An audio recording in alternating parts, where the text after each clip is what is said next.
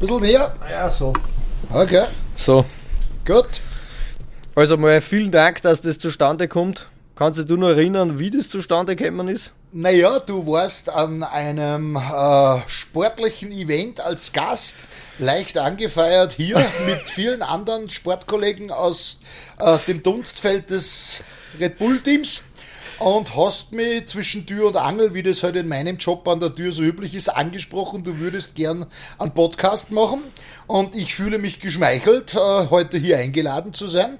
Und ja, stehe dem beziehungsweise dir mit äh, allen Fragen offen und, und begeistert zur Verfügung. Die wahre Geschichte, sie war wirklich leicht angedünselt. Und ich war dann daheim, bin schlafen gegangen und bin dann am nächsten oder nach zwei Tagen halt aufgewacht, habe die E-Mails gecheckt und habe die E-Mail äh, gesehen. Und dann war ich mal kurz so, "Mei, was habe ich denn da schon wieder angestellt, gell? Ja, du, na, du hast mir an dem Abend eigentlich nach meiner Telefonnummer gefragt und ich gebe, äh, ich glaube, das ist nachvollziehbar, wenn man sozusagen ein bisschen in der Öffentlichkeit steht, meine Nummer nicht so mir nix, dir nix zwischen Tür und Angel her, weil da weiß man nie, wie schnell die die Runde macht, verloren geht oder eventuell missbräuchlich verwendet wird. Da geht's dann ein bisschen um den Datenschutz, wie er im Moment in aller Munde ist. Ne?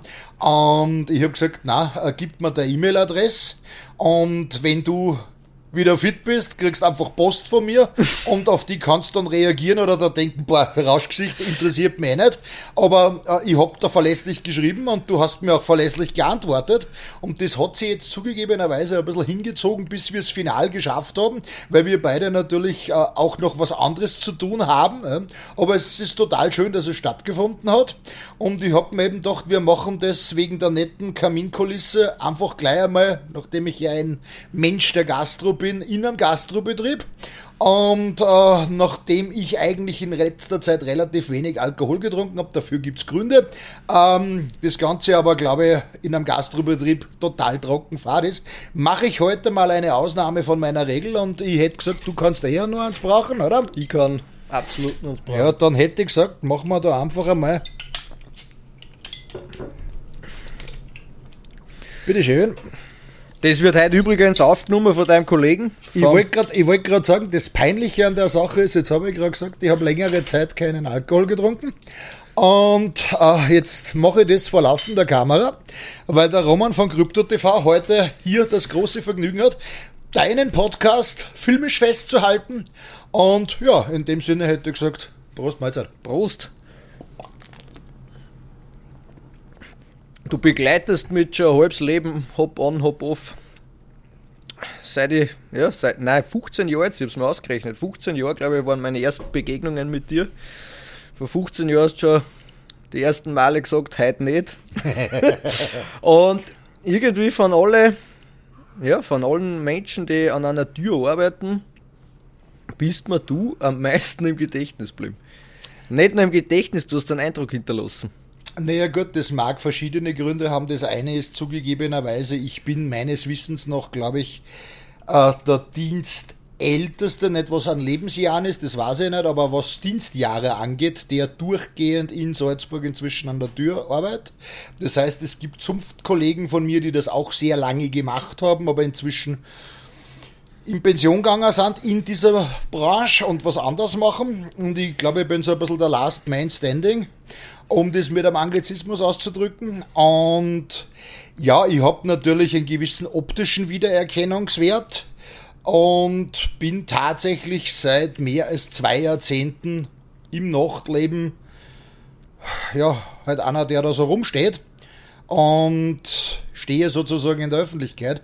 Und das mag natürlich schon, wenn man von Zeit zu Zeit in dem einen oder anderen Lokal oder in der einen oder anderen Bar, in der ich tätig bin oder eben war, äh, mal vorbeigeschaut hat, einen Eindruck hinterlassen. Das, was mir hängen geblieben ist, ist aber nicht dein Aussehen oder das Äußerliche, sondern das, wie du mit mir umgegangen bist.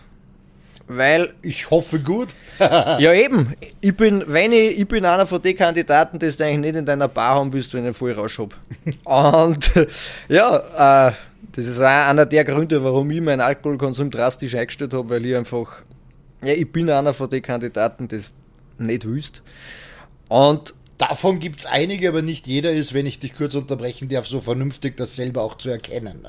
Andererseits ist das natürlich auch, was meinen Job erhält.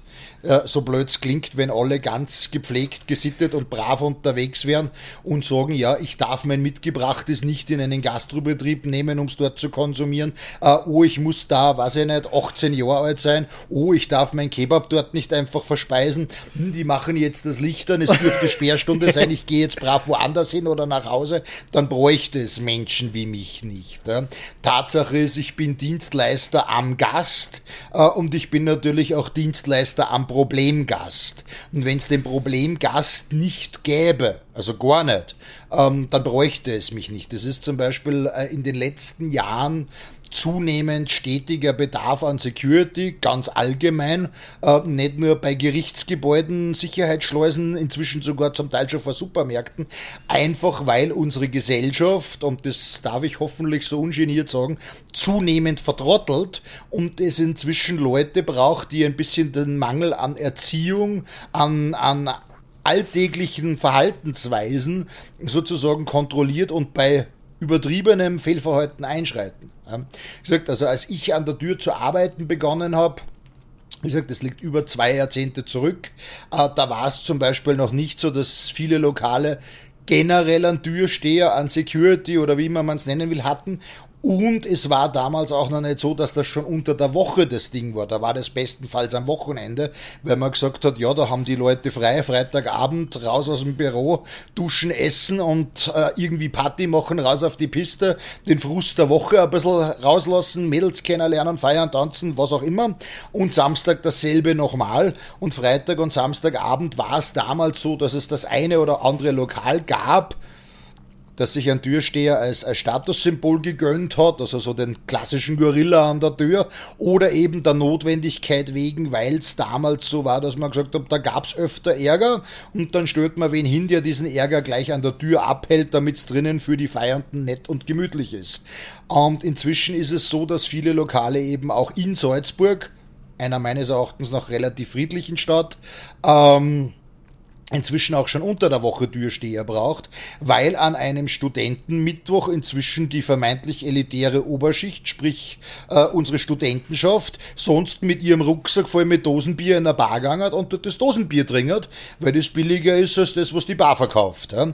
Oder weil Leute sagen, na, ich gehe auf dem Weg wohin auch immer, nur schnell zum Würstelstandel, zum Kebabstandel oder ähnliches. Und weil ja quasi das Wetter eventuell ein bisschen kühl ist, nehme ich mein Kebab gleich mit zum nächsten Lokal, wo ich reingehe und isst es dort. Und das geht natürlich nicht, weil da müsste dann dauernd das Barpersonal erklären, du, Entschuldigung, das geht nicht, jenes geht nicht. Und die sollen ja eigentlich Getränke verkaufen, Cocktails mischen und sich für den normalen Barbetrieb äh, bereithalten oder zur Verfügung halten. Und deswegen braucht man inzwischen Leute, die an der Tür stehen und dem guten Mann erklären, oder der guten Dame, man will ja da jetzt nicht geschlechtertechnisch äh, nicht gendern, ähm, erklären, äh, ist dein Kebab bitte fertig? Und wenn du fertig bist, ist da drüben die Mülltonne, da entsorgst dann die Überreste. Und dann, wenn du den Mund abgewischt hast und fertig gekaut hast, herzlich willkommen. Das hätte es vor über 20 Jahren nicht braucht, weil da hat das jeder noch von der Erziehung her am Plan gehabt, dass ich mit meinem McDonalds Burger, mit meinem Bosner, mit meiner Käsekreiner oder mit meinem Kebab nicht in eine Bar reingehe. Heute braucht es dafür Menschen wie mich, die das dem Gast erklären. Das ist sehr traurig. Wie gesagt, das erhält meinen Job, ist alles schön, aber es ist gesellschaftlich unglaublich traurig. Aber wenn du sagst, dass das 20 Jahre sind, heißt das, dass die letzte Generation eigentlich die Kinder zücht hat, irgendwo daneben gegriffen hat. Na, ich möchte da jetzt nicht eine ganze Generation verdammen, weil ich muss schon sagen, es gibt äh, in jeder Generation, die ich begleitet habe im Nachtleben, äh, durchaus gute, eine breite Masse unauffälliger und ein paar sehr verhaltensorigineller. Und die Verhaltensoriginellen, die gab's immer. Das Problem ist, dass es, wenn du früher zum Beispiel an einer Tür gestanden bist und es kam jemand, der war zu jung, ja, und du hast gemeint, der schaut ein bisschen jung aus, ich frag den mal nach einem Ausweis, dann hat der vielleicht gesagt, also der oder die, ich hoffe, wir kennen in deiner Sendung das mit dem Gendern und so weiter ein bisschen, danke, Ah, dann hat der, also der Gast, männlich, weiblich, divers, äh, gesagt, äh, den habe ich vergessen.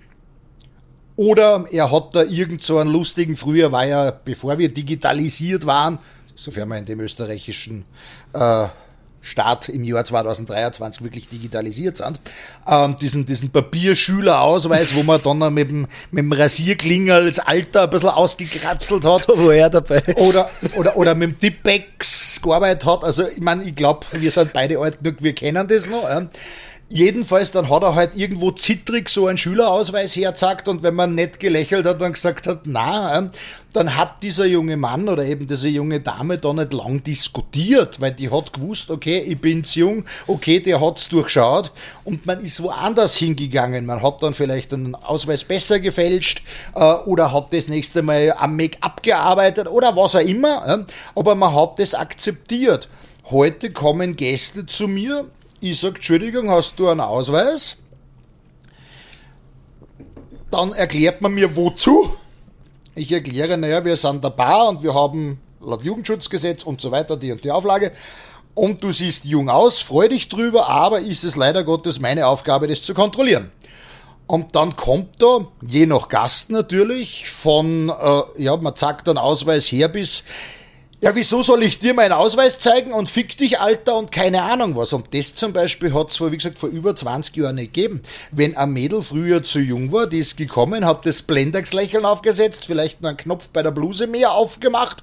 Und wenn man sie trotz des netten Lächels und des offenen Knopfes gefragt hat, weil man das jeden Abend hat und vielleicht da gar nicht so beeindruckt war, ähm, dann hat die halt ihr Lächeln wieder abgesetzt, hat den Knopf vor Ort oder später wieder zugemacht, ist beleidigt von dannen gezogen, weil sie anscheinend nicht sexy genug war, um reingelassen zu werden, hat aber sich nicht unflätig weiter debattierend geäußert. Wie gesagt, das hat sich geändert. Was sich weiters geändert hat, ist, wie gesagt, dass früher keiner mit einem mitgebrachten Getränk oder einem mitgebrachten Essen so ungefragt gekommen wäre, wenn heutzutage einer aus irgendeiner Pizzeria kommt und der hat die, die Tandem-Pizza für drei Leute nicht alleine zusammengegessen und er hat ein Doggybag mit und sagt zu mir, du, äh, da ist mein Essen drin. Das nehme ich als Frühstück mit heim. Ist das was anderes, wie wenn einer herzhaft mit der Kebabsoße um den Mund vor mir steht, noch mampfend und nicht versteht, warum ich ihn aufhalte. Also Tatsache ist, viele Leute glauben, der Job des Türstehers ist immer der, finster reinschauen und brachial Leute rausschmeißen. Ähm, Glücklicherweise ist das ein, ein Bruchteil. Ja. Ähm, das mit dem Finster reinschauen ist relativ, weil ich gehöre nicht zu den dauergrinsenden Sunny Boys. Das heißt, ich höre öfter mal, schau nicht so bes. Ja. Aber Tatsache ist, ich muss jetzt nicht, weiß ich nicht wie oft, physisch werden, aber ich muss unglaublich viel fehlendes Wissen und fehlende Erziehung Maßregeln. Aber, aber das ist eben das, was mir so hängen geblieben ist, weil wenn ich mich aufgeführt habe, damals, da warst du auf der anderen Flussseite. Ja, ja, ich bin jetzt der Mann vom anderen Ufer. Ja, da hast du mir das so erklärt, dass ich nicht diskutiert habe. Da hast du mir das und ich habe hab irgendwie das Gefühl gehabt, dass du 50% Psychiater bist und 50% eben dieser Bad Boy irgendwo und du hast mir Sachen so erklärt, hey, du hast den Bogen überspannt, es reicht, ausseh, komm in zwei Wochen wieder und ich habe das verstanden. Und das war auch, wenn du das in deinem Tonfall so sagst, habe ich das verstanden.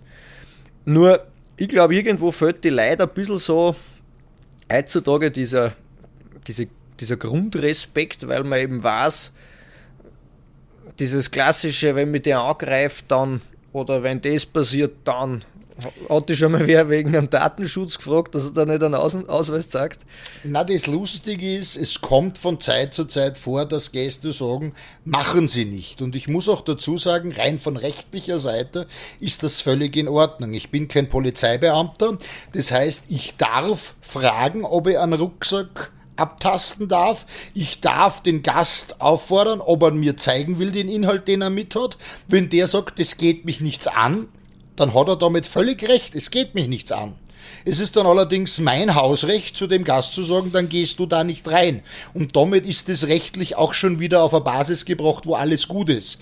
Das heißt, wir haben zum Beispiel sehr oft Veranstaltungen, wo Leute in Tracht kommen und zur traditionellen Tracht gehört mit unter der Jagdknicker, sprich dieses kleine Taschenmesser.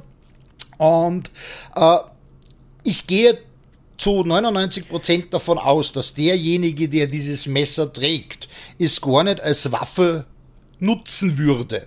Aber wenn man jetzt so einen fröhlichen 1. Mai hat, wo Maibaum aufstehen ist und die österreichische Bevölkerung von 11 Uhr Vormittag weg im Sonnenschein, wenn denn das Wetter in Salzburg das hergibt, ähm, sie einmal Bier nach der anderen in die Figur stellt und den ganzen Tag vielleicht ein halbes Backhändel dazu isst und dann am Abend zum Beispiel bei uns äh, zum Late Night Maibaum aufstehen, sehr traditionelle Veranstaltung, immer recht kultig, äh, erscheint, ja, dann sind die natürlich nicht mehr ganz nüchtern. Und wenn jetzt dann irgendwann da der Gastgarten beziehungsweise ähm, das Lokal selber bummvoll ist und irgendeiner meint in seinem angefeierten Zustand, er möchte den Jagdknicker eines anderen sehen und zirkt den vielleicht aus in seinem bespaßten Zustand und der andere fährt in den bespaßten Zustand rein, dann gibt's deswegen nicht gleich einen Toten, aber du hast trotzdem jemanden, der vielleicht eine blutende Verletzung hat und du hast dann irgendwann einmal einen Einsatz der Blaulichtorganisationen und dann fällt da der Begriff Messer und das ist einfach für alle Beteiligten kontraproduktiv. Und deswegen nehme ich, wenn Gäste zu mir kommen, diese Jagdmesser, diese Jagdknicker ab und die Gäste kriegen sie, wenn sie gehen, natürlich wieder, weil ich sammle die Dinger nicht, das ist auch nicht mein Eigentum. Wenn zu mir ein Gast kommt und sagt, er gibt ihn nicht her, dann ist das sein gutes Recht. Dann wird er aber auch bei uns kein Late Night Maibaum aufstellen erleben, weil dann geht er halt woanders hin. Das ist ja, wie gesagt, wir haben ja glücklicherweise vermeintlich einen freien Markt und der kann ja hingehen, wo er möchte, der kann ja sein Geld ausgeben, wo er möchte und wenn er sich mit den Regeln des jeweiligen Hauses nicht identifizieren kann, dann ist er halt als Gast dort nicht erwünscht. Wenn er eine andere Barstätte, ein anderes Lokal oder was auch immer findet, wo man sagt, hey, auf dich haben wir gewartet, komm rein? Äh, wunderbar. Es gibt da Lokale, die mich, ich meine, in Salzburg wahrscheinlich nicht mehr, weil ich inzwischen einen gewissen Anführungszeichen Bekanntheitsgrad äh, äh, erarbeitet, erstanden oder was auch immer habe. Aber es gibt auch Lokale, der sagt, okay, so wie ich ausschaue, passe ich dort nicht ins Konzept. Äh, oder er hält mich aus einem anderen Grund nicht für geeignet, ja, dann komme ich da nicht rein. Da diskutiere ich aber auch nicht. Und ich diskutiere nicht deswegen nicht, weil ich sage, na, ich kenne das aus eigener Erfahrung, sondern weil er sagt, wenn der mein Geld nicht haben will, dann trage ich es woanders hin. Der Mann an der Tür ist nicht mein Feind. Der setzt letztendlich auch nur im Auftrag des Barbetreibers, der Geschäftsführung hinter diesem Club, der Bar oder was auch immer, beziehungsweise im Namen der österreichischen Gesetzgebung Regeln um. Und wenn der zum Beispiel sagt, äh, ich komme aufgrund meiner Schuhe irgendwo nicht rein, ja, dann komme ich aufgrund meiner Schuhe da nicht rein. Da gibt's kein Betteln, da gibt's kein Diskutieren äh, und da gibt's auch keine Anfeindung. Weil, wie gesagt, der Mann macht die Regel selber nicht. Ja. Es ist zum Beispiel bei uns handelsüblicherweise so, dass man als Mann mit einer Sporthose, also ich rede da jetzt von klassischer Jogginghose, egal wie viel die kostet, nicht reinkommt. Und da gibt's dann Leute, die erklären mir dann, ja, die Hose kostet mehr als mein Leben. ja, das ist unglaublich schön. Ich meine, zum einen ist, ich tue mir immer sehr schwer zu äh, nachzuvollziehen, was jetzt ein Leben kostet und wie sie das äh, berechnen. Ja. Aber Tatsache ist, von mir aus kostet diese Hose in der etwas vertrottelten Theorie mehr als mein Leben der Barbetreiber dieses Hauses, wo ich arbeite, will keine Sportklamotten an Männern haben. Bei Frauen ist das meistens ein bisschen anders, aber wie gesagt, man will keine Männer in der Jogginghose, weil man sagt, wir sind der Bar und kein Gym. Und dann ist mir wurscht, ob das jetzt äh, Jogginghosen aus dem Altkleidercontainer ist hä? oder ob das eine Designer-Jogginghose ist, die, weiß ich nicht, x 100 Euro kostet der kann mir schon erzählen, wie unglaublich teuer sie ist und wie unglaublich en vogue jetzt diese Jogginghose ist und dass man das halt so tragt und dass das Style ist und dass ich voll die blöde Sau bin. Ja, ich krieg's da steht Zeit, er nicht, er verschwendet seine Lebenszeit. Er soll doch bitte dann einfach in einen anderen Club, in eine Bar, in ein Lokal gehen, wo dieser Lifestyle gefeiert und äh, unterstützt wird und da kann er dann mit seiner Jogginghose Blicke auf sich ziehen, weil er die tolle, teure Jogginghose anhat, die mehr kostet als das Leben von irgendeinem Mitmenschen. Aber wie gesagt, diese Diskussionen an der Tür sind eigentlich komplett Zeitverschwendung.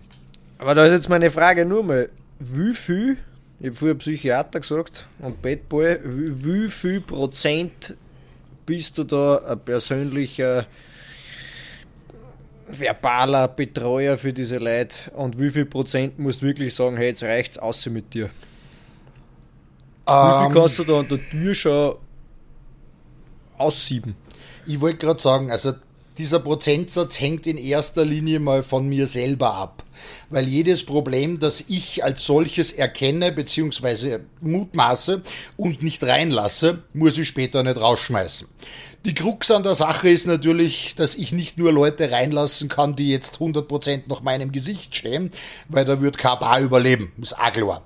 Ähm, aber ich kann natürlich schon sagen, wenn ich schon mitbekomme, dass auf dem Weg zur Tür, ja, da hat man ja ein paar Meter, äh, wo man den Gast physisch einschätzen kann, wo man einschätzen kann, in was für einer Stimmung ist er, wie artikuliert er, wie benimmt er sich äh, und dergleichen. Und wenn ich natürlich schon sehe, okay, der tritt draußen auf dem Weg schon drei oder vier Mülltonnen voller Aggression um und schreit am Telefon, dass er irgendein äh, Sexarbeiterinnen-Kind, weil Hurensohn wollte ich ja jetzt nicht sagen, äh, umbringt, ja, ähm, dann muss ich sagen, dann ist der vielleicht in einer Stimmung, wo man ihm nicht in einer Bar nur ein paar also nicht Wodka Bull oder andere Spiritosen zuführen soll, weil das wird eventuell einen Ärger geben. Das heißt, wenn einer schon merklich aggressiv ist, dann werde ich ihm erklären, bei mir nicht. Er kann es gern woanders probieren. Wie gesagt, vielleicht funktioniert es. Vielleicht beruhigt er sich auch wieder. Aber ich sage einfach, da ist Risikominimierung angesagt, der bleibt draußen.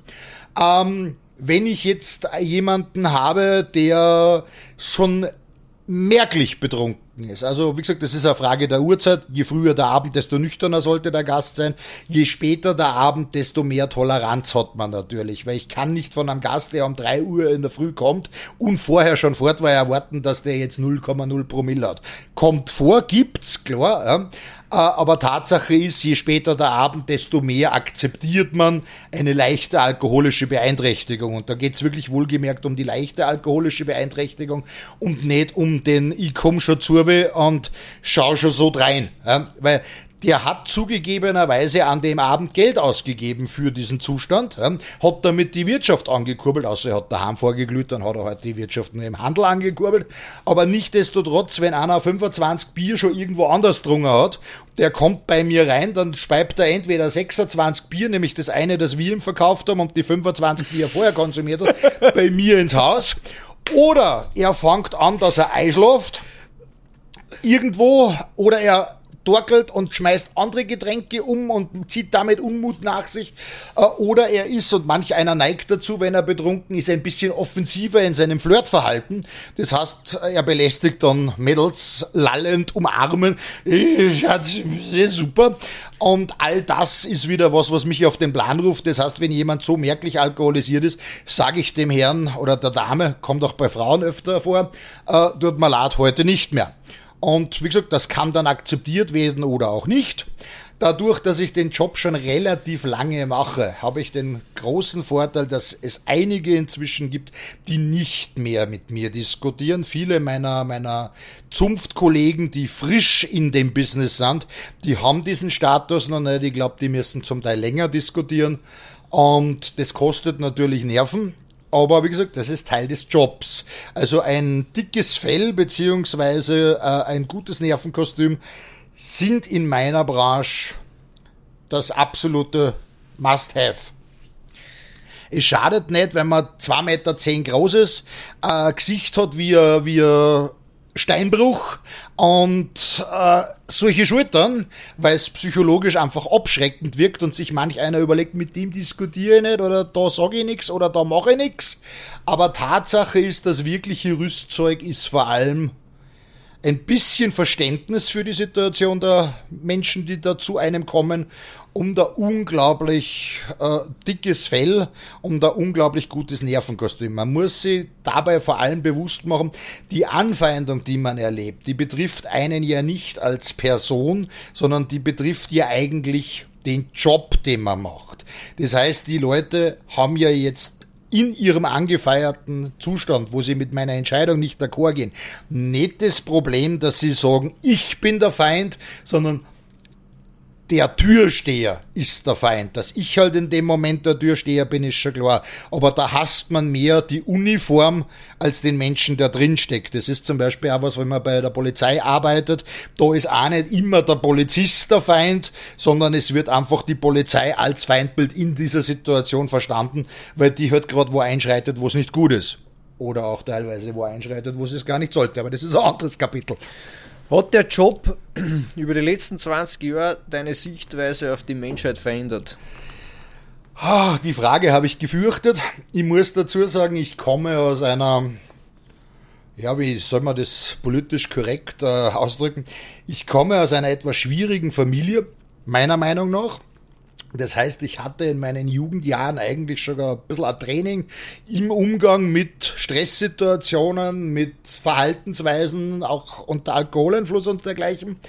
Ähm, das heißt, ich bin da ein bisschen vorgeprägt und ich war von relativ Jugendalter an nie der große Menschenfreund. Also ich bin aufgewachsen in diesem Land und ähm, hatte soweit durchaus eine gute Kindheit. Ja.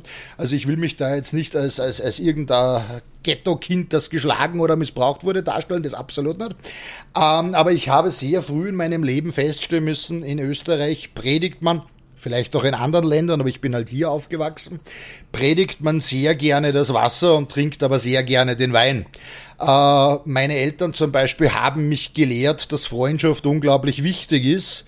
Ähm, wenn dann einer meiner Freunde im Leben irgendein Problem hatte, dass er in irgendeiner Form gestrauchelt ist, war der nächste gute Rat, ja, halt dich von dem bloß fern. Und das ist zum Beispiel was, was ich nicht verstehe. Einerseits soll man für seine Freunde da sein, weil Freundschaft ja so wichtig ist. Wenn dann einer ein Problem hat, soll man sich abwenden. Ähm, derer Beispiele gab es sehr, sehr, sehr viele. Das heißt, ich habe eigentlich von meinen Mitmenschen ganz generell sehr früh ein etwas vermeintlich für viele vielleicht sonderbares Bild entwickelt. Das heißt, ich bin eigentlich ein bisschen ein Misanthrop. Was jetzt natürlich ein totaler Widerspruch zu jemandem ist, der in einer Bar arbeitet, wo er mit Betrunkenen zu tun hat und sein Klientel einzig und allein der Mensch ist. Tatsache ist allerdings, es ist eine ganz gute Schule für den Job, denke ich. Und äh, ich bin jetzt kein Misanthrop, der sagt, er verachtet die gesamte Menschheit, weil ich kenne ja nicht jeden einzelnen Vertreter, aber ich pflege eigentlich immer zu sagen, ich verachte die Menschheit, ich mag das Individuum und ich gebe tatsächlich jedem Gast, der zu mir kommt oder auch jedem Menschen in meinem privaten Umfeld, aber das zählt jetzt halt in meiner Tätigkeit nicht so, ähm, ein natürliches Maß an, an, an Vorschuss an Respekt. Das heißt, ich versuche mit jeder Lebensform respektvoll umzugehen und ich gebe jedem, auch wenn ich den noch nie vorher gesehen habe, ein gewisses Grundverständnis an Respekt. Wird das erwidert oder wird das zumindest angenommen ohne negative Folgen, dann läuft das auf dieser Ebene weiter und es kann sich eventuell sogar noch verbessern. Es wird eine Bekanntschaft oder eine Freundschaft raus. Wenn ich natürlich jemanden freundlich begrüße und zu dem guten Abend sage oder Hallo oder ich sage, ich hätte bitte gern einen Ausweis, wohlgemerkt mit einem Bitte und dann kommt gleich irgendeine rüpelhafte, unflätige Meldung zurück, dann denke ich mir, okay, der will meinen Respekt, nicht? Dann werde ich mitunter in Ausübung meiner Tätigkeit noch versuchen, die äh, Höflichkeit zu wahren und wenn das gar nicht geht, dann kriegt mein Gegenüber auch eine Ansage, die seinem vermeintlichen Niveau entspricht. Ich kann mich durchaus als Spiegel der Gesellschaft meinem Gegenüber anpassen. Aber Tatsache ist, ich bin kein Menschenfreund und mein Job hat in den, also ich mache das jetzt insgesamt, wie gesagt, über 25 Jahren. Mein Job hat äh, dazu beigetragen, dass ich die Sicht auf den Menschen nicht verbessert habe. Also ganz im Gegenteil, wenn man das Verhalten der Mitmenschen beim Flirten, äh, beim Feiern, beim Trinken, äh, im Umgang mit fremdem Eigentum etc. bla bla, mehrere Abende die Woche sei es nur Freitag, Samstag oder eben auch in Mehrdiensten, nüchtern, und das ist bei mir tatsächlich so immer 0-0 beim Dienst, äh, beobachten kann, dann führt das schon dazu, dass man jetzt nicht unbedingt ein Freund äh, des Menschen wird.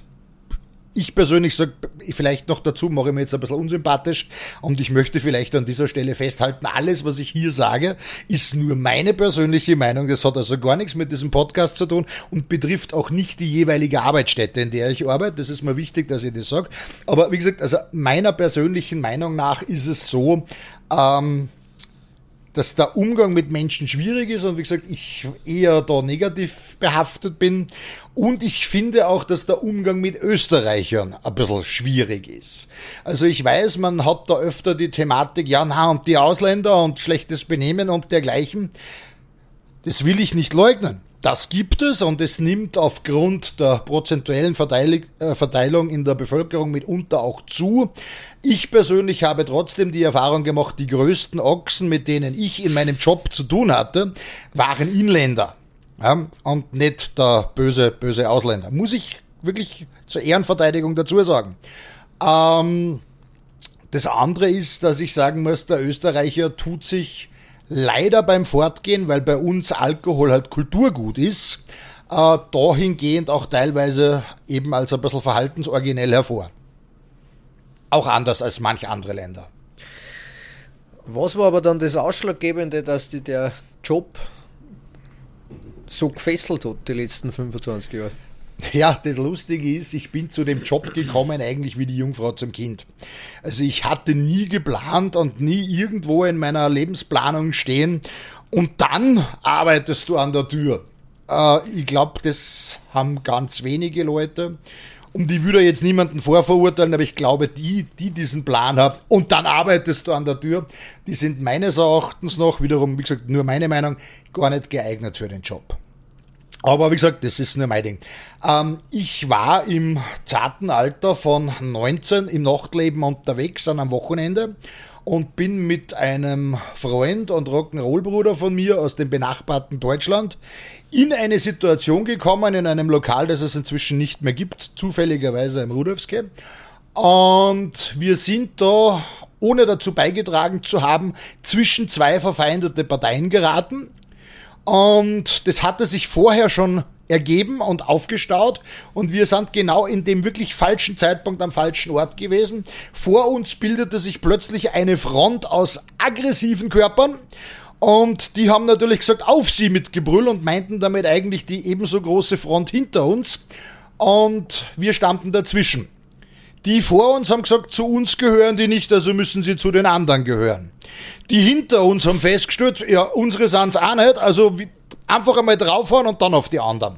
Jetzt standen wir wirklich, also wenn man das politisch ausdrücken will, wir waren sozusagen ein bisschen zwischen der Ukraine und der russischen Konföderation. Wir waren weder Ukraine, nur waren wir Russen, aber wir waren halt mitten im Getümmel. Ja, man hätte jetzt natürlich, und das wäre grundlegend auch mein Plan gewesen, da mal einfach erklären können, okay, Kinders, passt auf, falscher Zeitpunkt, falscher Ort, äh, macht ihr da euren, äh, euren Spielplatz, geht uns nichts an, hä? alles gut. Warst du weit mit 19 schon? Dazu kam es gar nicht, weil es flogen einfach Fäuste. Und nachdem der Überraschungseffekt einmal vorbei war und man auch die eine oder andere Faust einmal da kassiert hat, hat man irgendwann einmal festgestellt, zum Reden bleibt da jetzt weder der Wille von den anderen her, noch von einem selber, wenn man schon ein bisschen eine draufgekriegt hat, noch die Zeit. Also blieb es einfach nur, sich seiner Haut zu erwehren. Und das haben wir nach besten Kräften gemacht. Wie gesagt, jeder, der jetzt glaubt, man kommt da äh, ohne eine Blessur, ohne einen Cut und glücklich grinsend als Sieger hervor. Der schaut so viel komische Filme mit, mit äh, lustigen Kampfchoreografien. Wir haben schon abgerückt, aber wir haben auch schon ein bisschen ausgeteilt. An beide Seiten. Ja. Und irgendwann lichteten sich dann die Nebel des Gefechts und alles kroch wieder dahin zurück, wo es hergekommen war, oder rannte oder blieb liegen. Also das war wirklich, da ist ein bisschen zugegangen. Und irgendwann trat aus diesem Wahnsinn heraus, ich war gerade damit beschäftigt, mein Hemd, das in Fetzen gerissen ist, zu bewundern und zu sagen, hm, die Lippe ist ein bisschen dick, ja, ein bisschen Blut. Und ja, da tut auch irgendwas weh. Ah, da hast du ein bisschen eine Beule. Die Haare sind ein bisschen auf halb acht gehängt. Also der Abend war gelaufen. Mein Freund hat auch nicht ganz so gut ausgehört, habe ich festgestellt, na toll. Und dann kam aus dem, aus dem Getümmel heraus der damalig dort tätige Türsteher. Also eigentlich hatten die zwei. Der zweite war aber ab diesem Ereignis nie wieder gesehen. Also ich glaube, der hat Reis ausgenommen in dieser Situation. Musste mal die Mutti ins Krankenhaus bringen oder dem Hamster beim, beim Nachwuchskriegen helfen oder auf einen Kaffee gehen oder mal, keine Ahnung. Jedenfalls, also der zweite Türsteher war weg und der andere hatte da noch Kräften mitgemischt und versucht, das zu trennen, das zu deeskalieren und so weiter. Und der trat irgendwann an mich heran und fragte mich, was ich am nächsten Abend täte. Also wie gesagt, kurz um ins Gewissen zu rufen, es war Freitagabend. Und ich habe gesagt, ja, da nicht mehr herkommen. Und meinte das auch in dem Augenblick wirklich so, weil ich war sauer. Ne? Und der meinte ganz ruhig, doch, weil ich habe einen Job für dich. Und ich habe mir gedacht, ja, nein, ich habe einen Job und ich habe auch kein Interesse. Also äh, ich, ich, hätte gesagt, ich hätte auf gut Deutsch gesagt damals äh, gern die Sigi Maurer gemacht, also den hier. Und er hat gesagt, na, also wirklich nicht. Ja. Der blieb aber ganz ruhig, hat wie gesagt selber so ein paar kleine Töne am Gesicht gehabt und so. Und hat gemeint, na, also ich wäre da eigentlich geeignet haben wir gedacht, ja, das ist total schön, ich bin wahrscheinlich für ganz viel geeignet, mir aber da irgendwie auf die Fresse hauen zu lassen, wenn ich das einmal so ausdrücken darf, eher nicht so mein Ding. Das Problem an der Sache ist, ich war damals äh, im Staatsdienst, das heißt, ich habe damals meine Pflicht an der Republik Österreich abgeleistet und da hat man nicht wirklich viel Geld damals gekriegt. Und nachdem man ja trotzdem eventuell ein bisschen leben wollte und wie gesagt der familiäre Background bei mir auch nicht so äh, unterstützend oder so toll ist, habe ich gesagt, alles klar, äh, denkst noch mal ganz kurz drüber nach, bevor du es ein zweites Mal ausschlägst und fragst, was man da überhaupt kriegt für so einen Blödsinn. Ne? Und ich werde die Summe jetzt natürlich nicht äh, in irgendeiner Form da, da breit treten, aber es war schon ganz spannend, weil damals waren ja noch die gute alte Zeit, da hat man ja noch mit Schilling bezahlt. Ja? Und der hat mir halt eine Summe genannt, wo ich mir gedacht habe, naja, als Staatsdiener muss ich dafür ganze Zeit irgendwas machen, damit ich das kriege und da kriege ich das an einem Abend. Also das war in Relation schon schön.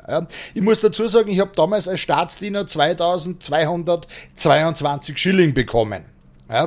Das ist jetzt nicht der Burner, schon gar nicht, wenn man irgendwie nebenbei noch wo wohnen muss, Essen finanzieren muss, vielleicht noch eine Freundin hat und vielleicht dann am Freitagabend noch mit einem Rock'n'Roll-Bruder fortgehen will.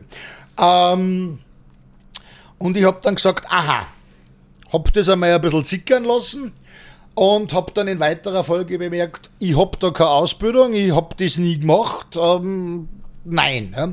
Woraufhin der erklärt hat, die Ausbildung ist Mumpitz äh, was ich wissen muss, kann ich schon. Er meinte damit mich ein bisschen verteidigen. Und den Rest bringt er mir bei. Hab darüber nachgedacht und hab mir gedacht, naja, anschauen kannst du es dir ja mal.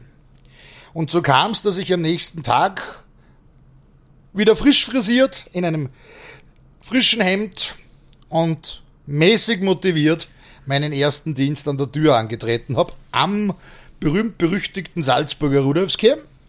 Und ich habe damals festgestellt, das ist zwar unlustig, aber von der Kohle her war das damals ganz spannend. Und ich bin mit dem Vorsatz, das machst du, solange du deinen Staatsdienst ableistest, dort geblieben. Das heißt, letztendlich habe ich das dann in diesem Lokal knapp eineinhalb Jahre gemacht, also ich bin über meinen Staatsdienst hinausgekommen und äh, in diesem Lokal war damals einer, der sich selbstständig gemacht hat und der wollte mich unbedingt in seinem Lokal dann nachfolgend an der Tür haben, weil er mit meiner Arbeit sehr zufrieden war und hat mir erklärt, also er macht da jetzt was auf, allerdings nicht in der Stadt Salzburg, sondern am Land draußen und er möchte mich dort haben. Und ich habe gesagt, du, ich habe das jetzt eineinhalb Jahre gemacht, ich habe in diesen eineinhalb Jahren viel gesehen, viel erlebt, äh, manchmal auch etwas mitgemacht ähm, und habe gesagt, ich bin mit dem Kapitel eigentlich durch. Und er hat dann gemeint, naja, was müsste er mir zahlen oder wie könnte er mich locken und so weiter und so weiter und so weiter. Ja, was soll ich sagen? Ich war aus dem Staatsdienst heraus und habe gerade bei einer neuen Firma zum Arbeiten angefangen. War nicht so toll dort, muss ich auch zugeben. Und habe halt dann gesagt, naja, ein bisschen Kohle nebenbei, um eventuell von dieser Firma mit einem zweiten Standbein ein bisschen unabhängig zu sein. Kann man sich ja theoretisch mal anschauen. Und wenn der schon fragt, was er zahlen muss, ich war nicht wirklich motiviert. Ich habe mir gedacht, ich knall dem jetzt da einfach mal eine richtig hohe Summe hin dann wird der schlucken, wird mir einen Vogel deuten und wird sagen, na sicher nicht. Und dann ist die Kuh vom Eis. Äh, er hat zugegebenerweise geschluckt, er hat mit den Zähnen geknirscht, er hat kurz in sich äh, gehen müssen und dann hat er gesagt, okay, ja, jetzt bin ich bei all meinen Schwächen, die ich vielleicht haben möchte, jemand, der schon so viel Charakter hat, dass er, wenn er zu jemandem sagt, wenn ich das kriege, mache ich das, sein Wort auch hält. Also bin ich dann irgendwann äh, ins Salzburger Hinterland gekommen und habe dort in einer meines Erachtens noch etwas fragwürdigen Gemeinde an der Grenze zum Oberösterreichischen hin äh, so lange dort die Tür gemacht, bis der dieses Lokal verkauft hat, weil der dann weitergegangen ist in seinem Lebensweg und nach Thailand gegangen ist. Dort ist er dann leider relativ bald verstorben, aber das ist eine andere Geschichte. Und ja, ich kam dann vom Land zurück äh, mit allem, was ich dort so erlebt hatte, was wie gesagt auch nicht immer lustig war, was zum Teil auch ein paar persönliche, private Probleme nach sich zog und war eigentlich mit dem Thema Tür völlig durch und bin dann an einem Wochenende fortgegangen und hatte gerade eine frische Trennung hinter mir, weil meine damalige Freundin äh, unter anderem, glaube ich, nicht so viel Freude hatte, dass ich halt an den Wochenenden nicht zu Hause war und erst in den Morgenstunden heimkam. Und möglicherweise hatte sie auch noch andere Gründe, sich äh, an einen neuen Mann zu wenden. Aber das will ich hier nicht unterstellen. Ne? Äh, soll hier nicht Thema sein. Und jedenfalls, ich war frisch getrennt und hatte an den Wochenenden jetzt entweder den Plan, naja, du huckst Allah daheim oder du gehst fort, um Ersatz kennenzulernen oder du ertränkst deinen Frust in Alkohol. Jedenfalls, es waren lauter blöde Optionen. Ähm, oder aber du arbeitest wieder. Und, oder aber du arbeitest wieder hatte ich für mich in meinem Unterbewusstsein noch gar nicht zurechtgelegt, sondern ich war an dem Abend tatsächlich ich habe wirklich einen Frust gehabt wegen der Trennung und wegen ein paar privater Probleme, die sich eben da auf diesem Landposten ereignet hatten. Und habe einfach gesagt, heute gehe ich mal mit dem Kumpel fort und wir schneiden uns richtig elegant um. Also damals war ich noch mehr Österreicher als heute. Damals habe ich auch noch am Wochenende getrunken, wenn ich frei hatte. Ähm, gut, der Plan war geschmiedet, wurde umgesetzt und wir sind in einer Bar gesessen und irgendwann fragte mich der dortige Barkeeper, äh, hast du heute frei? Und ich bemerkte irgendwann aus meiner unglaublich äh, guten Laune heraus, ja, ich habe jetzt dauernd frei. Ja. Ich arbeite nicht mehr an der Tür. Der Barkeeper bekam spitze Ohren und dachte sich, oh toll, und meinte, ja, dann kannst du ja bei uns arbeiten. Und wie gesagt, ich habe das eigentlich für mich innerlich vermeintlich abgeschlossen gehabt und haben gesagt, nach kein Interesse. Ja, der Abend wurde feucht fröhlicher und feucht fröhlicher. Irgendwann kamen da diverse Schottrunden dazu und ein Glas gab dem nächsten sozusagen das Thema vor und irgendwann waren wir alle unglaublich lustig, guter Stimmung und der junge Mann war, also der Barkeeper, selbst nicht mehr ganz nüchtern, hatte aber immer noch nicht vergessen, permanent immer wieder mal so bei den Runden zu erklären, es wäre schon toll, wenn ich da arbeiten würde. Und ich habe dann irgendwann einmal gesagt, ja, da hast, sag deinem Chef, er soll mich anrufen, er soll mir ein Angebot machen. Und ich bin dann irgendwann um fünf, halb sechs in der Früh heim, äh, vom Alkohol gezeichnet und habe mir am nächsten Tag Samstag ausgeschlafen und habe dann schon festgestellt, ui, mein Telefon läutet zu unchristlicher Zeit. Und da war dann auch schon der Chef der besagten Bar dran und hat mir dann erklärt, na, also der Kölner hat ihm erklärt, ich wäre am Arbeitsmarkt jetzt gerade frei und er würde doch gern und bla bla und ob ich nicht einmal zum Reden vorbeikommen möchte. Ja, das führte dazu, dass ich am besagten Samstagabend verkatert in diese Bar gegangen bin, dort mit dem Chef geredet habe, ein paar weitere Getränke äh, konsumiert habe mit dem Chef, weil wir uns einig wurden. Ich habe dem erklärt, das, was ich am Land verdient habe, wo der Weg mit dem Auto ja theoretisch noch dazu kam, ähm, das müsste man auf alle Fälle mal zahlen. plus eigentlich nur ein bisschen was drauf. Das war aber schon die Summe, wo der eine geschluckt hat. Genau, okay. weil ich gesagt habe, also das habe ich dort gekriegt, das möchte ich auf alle Fälle wieder, weil sonst war es ja ein Rückschritt. Das heißt, wir nehmen Betrag XY, wo der eine schon geschluckt hat, da haust man noch ein Z drauf und dann können wir eventuell drüber reden. Und auch der hat kurz geschluckt und ist in sich gegangen und hat aber gesagt, okay, mach mal. Ja, was soll ich sagen? Ich habe dann auch in dieser Bar gearbeitet. Ähm, irgendwann war dann auch das mal zu Ende und ich habe eigentlich dann beschlossen, jetzt habe ich in drei Kneipen äh, mehrere Jahre zugebracht. Also da habe ich so vier Jahre ungefähr am Buckel gehabt und habe gesagt, es reicht. Und hatte erneut eine Trennung hinter mir und ich hab's nicht so mit dem weiblichen Geschlecht, glaube ich. Ich bin da schwer vermittelbar. Und was zum Teil, wie gesagt, auch am Job liegt. Und hab dann irgendwann eigentlich gesagt, so, jetzt endgültig Schluss mit lustig, brauchst du nicht mehr. Und dann hat mich ein Freund von mir angerufen und hat gesagt, du, äh, wir haben da ein kleines Problem oder ich habe da ein kleines Problem. Möchtest du eventuell in Hamburg arbeiten? Und ich habe zu dem gesagt, wie Hamburg arbeiten, bin in Salzburg. Hamburg ist, weiß ich nicht, 800 oder 1000 Kilometer entfernt. Äh, als was, wieso, weshalb. Äh? Und ich habe dann einen kurzfristigen Abstecher äh, nach St. Pauli machen dürfen oder können. Ne? Ui. Und habe dann ganz kurz dort gearbeitet. Das war nicht klassischer Türjob, muss ich hier einräumen.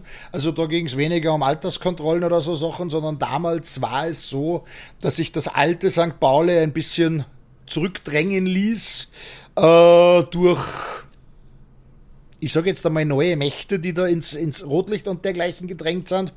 Und da ging es eigentlich eher darum, dass man die jeweiligen noch in deutscher Hand befindlichen Betriebe ein bisschen da vor Übergriffen schützt. Das heißt, man hat damals einfach geschaut, dass man die Truppenstärke mehr oder weniger erhöht. Die Stellung und, halten. Genau. Und wie gesagt, da war ich sechs Wochen meines Lebens in Hamburg. Ähm, mehr oder weniger auch an der Tür. Und ja, habe wenig von Hamburg gesehen. Also ich hatte in den sechs Wochen, wo ich oben war, zwei freie Tage. Äh, einen davon habe ich komplett verpennt. Und den anderen habe ich mir ein bisschen Hamburg angeschaut. Das habe ich dann privat später nachgeholt. Ich finde Hamburg als Stadt eigentlich sehr schick, aber das nur nebenbei. Ja, und ich bin dann nach Salzburg zurückgekommen und habe dann in Salzburg äh, ein Angebot von jemandem bekommen, der mit mir befreundet war. Oder der hat mich gebeten, ob ich ihm für eine gewisse Zeit die Tür mache, bis er da einen vernünftigen Mann hat und so weiter. Ja, und was soll ich sagen? Ich habe der Freundschaft wegen und für annehmbares Geld, also es soll jetzt nicht der Eindruck erweckt werden, ich bin nur geldgeil, äh, diesen Job gemacht und war back to business. Und ja, von dort weg bin ich dann weitestgehend in den nächsten Job und ich bin so gesehen eigentlich nie ganz von der Tür weg und deswegen bin ich heute noch da. Tatsache ist, ich habe das in meinen ersten Jahren allerdings immer nur an Freitag und Samstagabend gemacht, beziehungsweise wenn der nächste Tag ein Feiertag war, das heißt die Leute und auch ich selber von meinem Job frei hatten. Irgendwann vor vielen, vielen Jahren hat dann einer meiner letzten Arbeitgeber das Problem gehabt, also äh, wir reden da von dem Pappbetreiber am Rudolfsgame, dass der unter der Woche für das Shamrock, das ist das größere seiner beiden Pubs, ähm, einen Security brauchte, weil die eben jeden Tag Live-Musik haben und schon um 12 Uhr mittags öffnen und eben das erste Haus am Platz am Rudolfskee sind und der Rudolfskee ja ohnehin ein bisschen, wie gesagt, medial da bekannt ist. Und der hat da diverse Türsteher durchprobiert. Das hat, also, da muss ich ein bisschen weiter ausholen. Der hatte einen Haustürsteher, der das viele Jahre gemacht hat. Den hat er dann aber durch sein Verhalten irgendwann vergrausigt. Kann ich dem Kollegen nicht äh, verübeln, muss ich sagen. Und der war dann irgendwann weg und er hat dann versucht, den nachzubesetzen. Das hat aber irgendwie nicht so recht geklappt, weil alle Kandidaten, die sich da beworben haben, entweder nur ins Handy geschaut haben oder irgendwelchen Mädels auf den Hintern ähm, oder sich im Dienst da mit dem Personal X-Shots in die äh, trainierte Figur gestellt haben. Jedenfalls, er war mit den Leuten, die da gearbeitet haben, nachvollziehbarerweise nicht zufrieden und ist irgendwann an mich herangetreten. Ich habe an den Wochenenden eben für ihn im Nachbarpub gearbeitet, ob ich nicht unter der Woche im Shamrock arbeiten könnte. Und ich habe damals eigentlich noch einen in Anführungszeichen normalen Tagesjob gehabt und hatte genügend Resturlaub, dass ich gesagt habe, ich nehme mir da mal ganze vier Wochen am Stück frei, schaue mir das einen Monat an, ob ich da auf meine Stunden komme, ob sich das überhaupt rentiert, weil wenn ich da jeden Abend um eins heimgehe, bringt das nichts. Was war da deine Profession neben, neben der Tür? Damals bin ich LKW gefahren. Wirklich? Hm? Also ich habe eine ganz andere Ausbildung. Ich möchte ich eigentlich gar nicht genau darauf eingehen, aber ich sage einmal, ich habe ähm, höher bildende äh, Berufsschulabschluss in Österreich gemacht. War dann eben Staatsdienst, äh, nicht beim Heer, sondern beim Roten Kreuz. Als Sani damals, also ich habe Zivildienst gemacht und deswegen auch diese extrem schlechte Bezahlung, weil den wollte man damals natürlich äh, möglichst äh, wenig äh, als Konkurrenz zum Heer haben und ähm, war in der Modebranche, habe in der Logistik gearbeitet und habe auch alle Führerscheine und bin da, zum damaligen Zeitpunkt hauptberuflich von Montag bis Freitag LKW gefahren. Also ich war mal kurzfristig im Fernverkehr, das hat sich allerdings als eher kontraproduktiv ereignet, also das hat nichts mit der schönen Freiheit und sonst was zu tun, das ist eigentlich eine ziemlich kaputte Branche. Oder war es zumindest damals. Und bin dann innerösterreichisch mit täglicher Heimkehr-LKW gefahren und hatte aber, weil das eben eine Branche ist, wo man sehr viele Stunden hat und äh, nicht so, wie das immer so schön erklärt wird, mit der Lenk- und Arbeitszeit äh, ein gewaltiges Pensum an Überstunden und bin halt damals zu meinem Arbeitgeber gegangen und gesagt, ich brauche jetzt mal vier Wochen Urlaub und habe mir vier Wochen lang den Schemrockschen Pappbetrieb angeschaut, habe festgestellt, okay, die brauchen in der Tat jemanden an der Tür und die brauchen in der Tat in ausreichendem Maße jemanden an der Tür und habe dann zu meinem damaligen Arbeitgeber gesagt, okay, ich mache ihm das. Mir ist es dahingehend äh, zugute gekommen, weil ich natürlich damit nicht mehr diesen Rhythmuswechsel hatte. Äh, Freitagabend aus dem Dienst, duschen, vielleicht was essen, an die Tür dann am Samstag ausschlafen, halberten Samstag verlieren, Samstagabend wieder an die Tür, äh, Sonntag ein bisschen was mit Freunden, Freundinnen oder wie auch immer unternehmen und Montag wieder um vier, fünf, sechs in der Früh aufstehen. Das heißt, eine kontinuierliche Nachtarbeit kam mir natürlich gelegen. Das zweite ist, ich bin von meinem Wesenstyp her schon ein bisschen ein Morgenmuffel. Das heißt, äh, ich habe es auch von dem her eigentlich ganz spannend gefunden, dass ich sage, es läutet kein Wecker. Das Schöne an meinem Job ist, neben ganz, ganz vielen Nachteilen, die der Job an der Tür hat, das will ich nicht leugnen, dass ich den Vorteil habe, wenn ich jetzt rein theoretisch hier mit dir talke bis um 4, 5 in der Früh und ich gehe dann heim, dann werde ich ohne Wecker trotzdem zu einem Zeitpunkt wach, wo ich es leicht schaffe, wieder pünktlich in meinem Dienst zu sein. Wenn das Ganze mit ich muss in der Früh aufstehen passiert, da brauche ich einen Wecker, wenn nicht sogar zwei, weil wie gesagt, ich bin da der ultimative Morgenmuffel und man sollte mich auch morgens, also nicht nach Feierabend in der Früh, sondern wenn man mich morgens weckt, sollte man eventuell Abstand von mir nehmen. Das ist vielleicht auch ein Grund, warum das mit meinen Beziehungen neben den Verfehlungen im weiblichen Wesen natürlich ähm, nicht immer von Erfolg gekrönt war. Ja, und wie gesagt, also seit, ähm, ich müsste jetzt lügen oder genau nachrechnen, aber ich sage einmal, seit ungefähr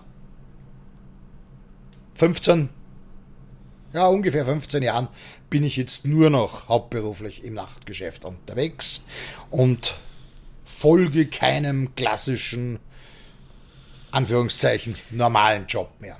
Und wann bist, wie gesagt, ans andere Ufer? Das ist der Tatsache geschuldet, dass der vorhin erwähnte Pappbetreiber leider Gottes eine sehr sonderbare Philosophie betreibt. Also er führt seine Lokale so, dass er versucht, minimal Geld hineinzustecken, um einen maximalen Output zu bekommen. Und um das noch ein bisschen zu forcieren, hat er sich auch versucht, auf Kosten seiner Mitarbeiter zu bereichern. Ähm, das inkludierte auch Leute an der Tür, unter anderem auch mich. Und wir sind da durch Zufall draufgekommen. Wir sind nicht zum Anwalt, nicht zur Arbeiterkammer gegangen, sondern wir haben das Gespräch mit ihm gesucht. Das führte dann dazu, dass er hinter unserem Rücken versucht hat, da mit anderen Firmen äh, zu korrespondieren.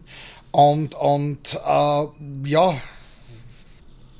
irgendwann, äh, als es für ihn günstig war und er mehr oder weniger alles unter trockenen Tüchern hatte, hat er dann am Jahresende 2015 äh, die Kündigung ausgesprochen. Und damit war ich am Keh sozusagen meinen Job los bei ihm. Und ja, bekam kurz darauf ein Angebot auf der anderen Flussseite und wurde somit ein Wann vom anderen Ufer. Ich habe dann noch einen, einen mehrere Monate, um nicht zu sagen über ein Jahr umfassenden Rechtsstreit mit meinem Ex-Chef führen müssen, um die äh, Summe, die er da tatsächlich schuldig war. Also wir reden da nicht von ein paar hundert Euro, sondern wir reden da wirklich von einem fünfstelligen Betrag. Und ich habe diesen äh, Prozess auch gewonnen. Ja. Nur damit war natürlich eine Rückkehr äh, in ein Pub meines Erachtens noch nicht möglich. Also äh, ich grüße ihn heute noch, wenn wir uns über den Weg laufen. Er betreibt ja auch das Café Mozart in der Getreidegasse und manchmal führt mich mein Weg in den Dienst und seiner das Café zuzusperren, halt in der Getreidegasse äh, aneinander vorbei. Und gesagt, ich grüße ihn, er grüßt mich, aber damit ist es auch vorbei. Also ich glaube, er möchte mich nicht mehr in seinem Team haben. Und ich glaube, ich möchte noch diese Erfahrung auch nicht mehr für einen Menschen mit so einem Charakter arbeiten. Und insofern traf sich sehr gut, dass ich jetzt hier arbeite. Und ich bin zwar zugegebenerweise hier aufgrund meines Looks und meines Lebensstils und sonstigen äh, ultimativer Fremdkörper, also ich passe mit Sicherheit besser in ein Pub als hierher, Ah, muss allerdings sagen, ich komme sehr, sehr gut mit dem gesamten Team hier zurecht. Also ich habe ganz, ganz tolle Kollegen und ich habe auch einen ganz, ganz großartigen Chef, der trotz meiner Andersartigkeit äh, mit mir zurechtkommt, ähm, der nie irgendeinen Grund zur Beanstandung gab, was Gehälter Auszahlen, Lohnzettel oder sonst was angibt. Also das ist sehr schön und das möchte ich hier an dieser Stelle auch bemerken. Ich arbeite tatsächlich gerne für meinen Chef. Das sollten kurz erwähnen, wo wir sind, weil das haben wir nie erwähnt und ich habe gesagt, das sagen wir nur lobend. Okay, ja, also ich bin inzwischen der Türsteher vom Watzmann. Äh, Kultbar Lounge und Garten, fragt mir bitte nicht wegen der Lounge. Ähm, und mache das jetzt inzwischen im, ja, äh, jetzt in wenigen Tagen, dem siebten Jahr. Und wie gesagt, mache das seit sieben Jahren äh, ein bisschen mit einem zusammengekniffenen Auge, weil ich hier schon, wie gesagt, ein bisschen ein Fremdkörper bin. Äh, auch was natürlich das, das Publikum und das Geschäftsmodell angeht. Ich mache das aber mit einem ebenso, wenn nicht sogar größeren lachenden Auge, weil ich, wie gesagt, mit meinem Barkollegium sprich dem Team, mit dem ich zusammenarbeite, als auch mit meinem Chef wirklich einen, einen ja, sowas wie ein Lotto 6er getroffen habe. Also es ist, ein, es ist ein sehr schönes Arbeiten hier. Und wie gesagt, macht Spaß und ist gut. Du sagst Fremdkörper, ich sag Marketing-Tool. Mhm. Für mich ist das, weil er Türsteher ist, die Eintrittspforte. Ja, das ist schon richtig, aber die Tatsache ist, wenn man mich jetzt rein vom Optischen nimmt, ja, ähm, Gerade im Winter, wenn ich mit meiner Holzfällerjacke draußen stehe, dann passe ich eigentlich nicht unbedingt in eine Bar, in der im äh, winterfest gemachten Gastgarten. Ich möchte an dieser Stelle bemerken, ich bin Fan unseres Gastgartens. Ich bin ganz selten als Gast selber hier. Ich arbeite hier, aber es ist vom, vom Durchschnittsalter, vom Konzept, von der Musik und dem, was bei uns angeboten wird, es ist einfach nicht mein Lokal. Ja. Ähm, aber ich würdige durchaus den Gastgarten. Das ist sehr schön bei uns im Sommer zu sitzen. Das mache ich selber von Zeit zu Zeit. Und ähm, bei uns stehen aufgereiht Champagnerflaschen. Und wie gesagt, wir haben hier schon das Klientel anders als am Rudolfske, wo man Champagner schlürft und erst einmal die Instagram-Story macht über den Champagner, den man bestellt hat. Ähm, äh, und da bin ich der Ultima... Mit Sterndlspritzer? Zum Teil auch das. Okay, ja. äh, kommt darauf an, wie groß oder wie teuer die Flasche ist.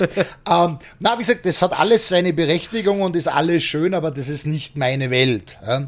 Also ich komme aus, ich würde jetzt nicht sagen, dass ich aus der Arbeiterklasse komme, weil ich mich auch nicht immer damit identifizieren kann. Ich bin ein bisschen zerrissen in mir, ich weiß das. Ähm, aber ich sehe mich, wie gesagt, eigentlich schon mehr in, in einer Welt äh, abseits von Champagner, von äh, Rolex schütteln und ähnlichem. Insofern bin ich hier ein Fremdkörper. Aber ich werde vom Großteil des Publikums vielleicht auch gerade ob meiner Andersartigkeit äh, gut aufgenommen. Und wie gesagt, ich habe ein Top-Team, mit dem ich arbeite und ich habe einen ganz, ganz tollen Chef. Und das wertet ein bisschen dieses, dieses Fremdkörperdasein auf und, und macht es erträglich. Also wie gesagt, wenn ich es mir aussuchen könnte, in welcher Bar ich theoretisch in Salzburg gerne arbeiten würde, ja, dann wäre das höchstwahrscheinlich eher das Bricks. Ähm, die haben gutes Personal an der Tür und die brauchen auch nicht unter der Woche jemanden. Das heißt, es stellt sich allein aus diesen Gründen nicht die Frage. Aber ich würde mich im Bricks, was die Musik, was das Publikum angeht, ähm, was die Größe angeht, theoretisch wohlfühlen. Ich habe auch nie ein Problem mit meiner Arbeit in den Pubs gehabt. Ja. Ähm, wenngleich ich auch dazu sagen muss, dass die Pubs in Salzburg am Rudolfskeh aufgrund der Laufkundschaft und eben des Bestrebens des dortigen Betreibers, möglichst viel Geld zu scheffeln, eh ein bisschen weg von einem Pub sind. Das heißt, man spürt dann auch dort Kabinenparty oder sonstige lustige Musikstückeln, die meines Erachtens noch mit einem Pub gar nichts zu tun haben oder zu tun haben sollten. Aber wie gesagt, ich habe mich grundsätzlich in der Atmosphäre des Pubs wohlgefühlt und bin jetzt keiner, und ich meine das nicht negativ, der sich jetzt in ein G7 oder Take 5 oder wie immer es jetzt zuletzt geheißen hat, äh, unbedingt bequemen würde, weder als Gast noch um dort zu arbeiten. Nicht, weil ich sage, das Lokal ist deswegen schlecht, aber es entspricht einfach nicht meiner Vorstellung. Ich muss aber auch sagen, ich gehe selber, seitdem ich halt seit vielen Jahren vier, fünfmal die Woche äh, Leute beim Fortgehen sehe, selber wenig fort.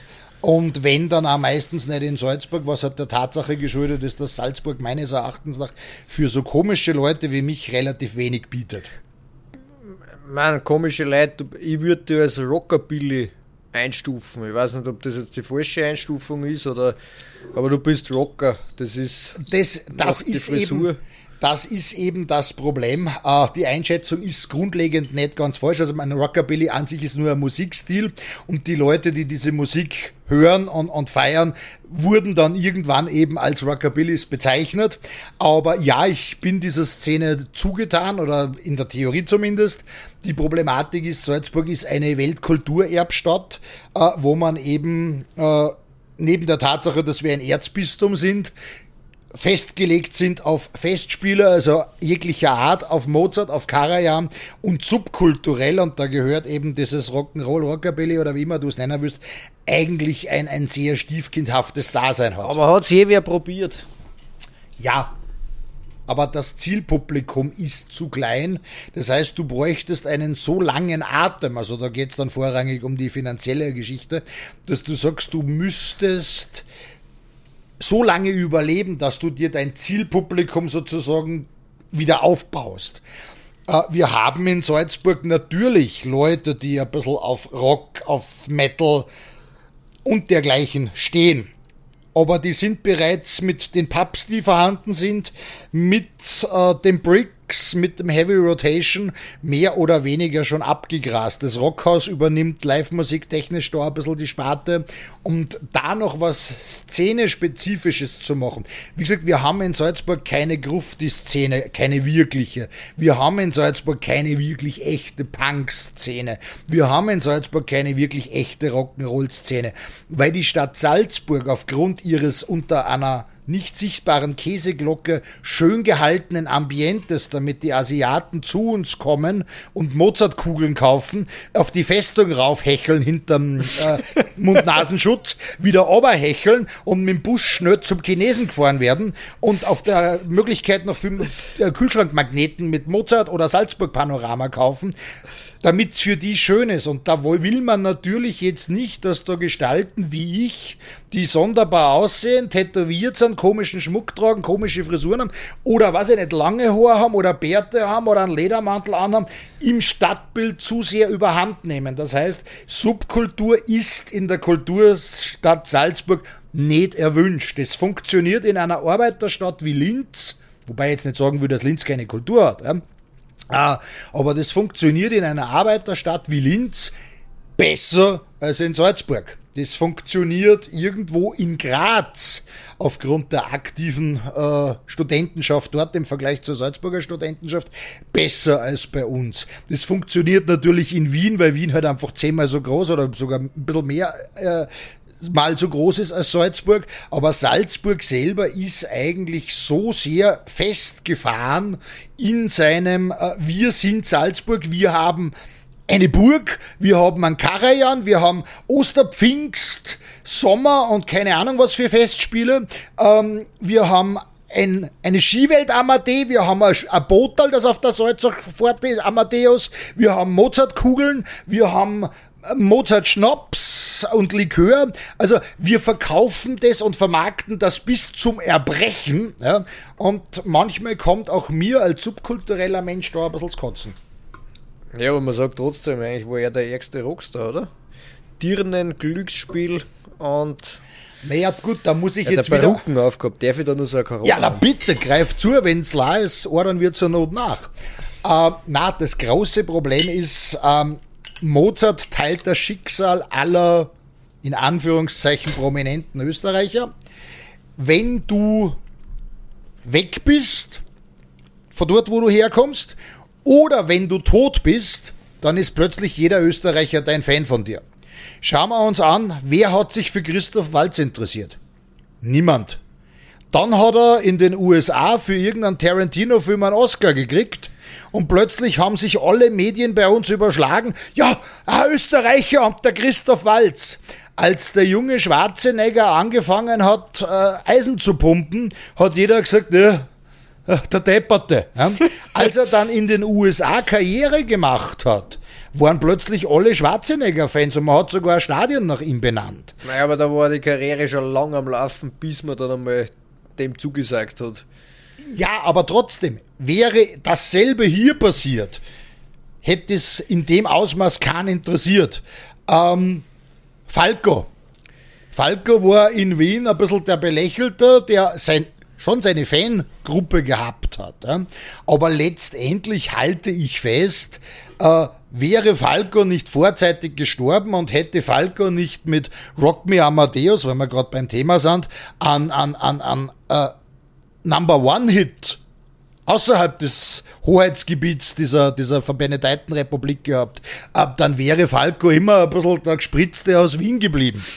Na, es ist so. Und dasselbe Problem hatte meines Erachtens noch, wenn halt auch in einer ganz anderen Zeit, Mozart, der war in Salzburg heute, heute wirklich, man, man reibt sich wund an seinem Namen, aber zu Lebzeiten hat Salzburg ihn nicht so gut behandelt. Und ja gut, dann war er in Wien, wo man seiner natürlich auch gedenkt und ihn auch ein bisschen vermarktet, aber selbst in Wien hat man eigentlich, abgesehen davon, dass er wenn er schon als, als Kind mit ein paar Jahren da Musikstücke komponiert hat und wahrlich äh, wahrscheinlich ein Musikgenie war, äh, sein, sein Tun und, und Werken nicht zu Lebzeiten so geschätzt. Ja.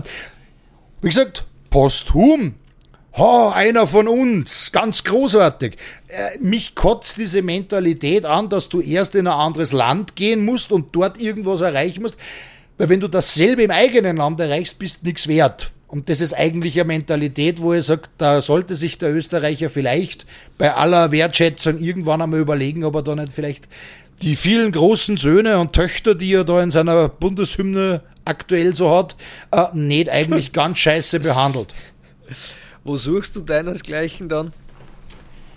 Ah, um ganz ehrlich zu sein, bis vor kurzem, das heißt bis zum unflätigen Jahr 2020, fand ich mehr oder weniger meinesgleichen mal in Wien, äh, mal in, in äh, der Nähe von, von, von Bieding, äh, mal irgendwo äh, auf einem Eiland, das ihrer Majestät gehört und wo ich leider Gottes, oder ja, leider Gottes ist relativ, nie wieder einreisen darf, weil ich habe seit 2004 lebenslanges Einreiseverbot in Großbritannien oder Was, genau genommen in England. Ja.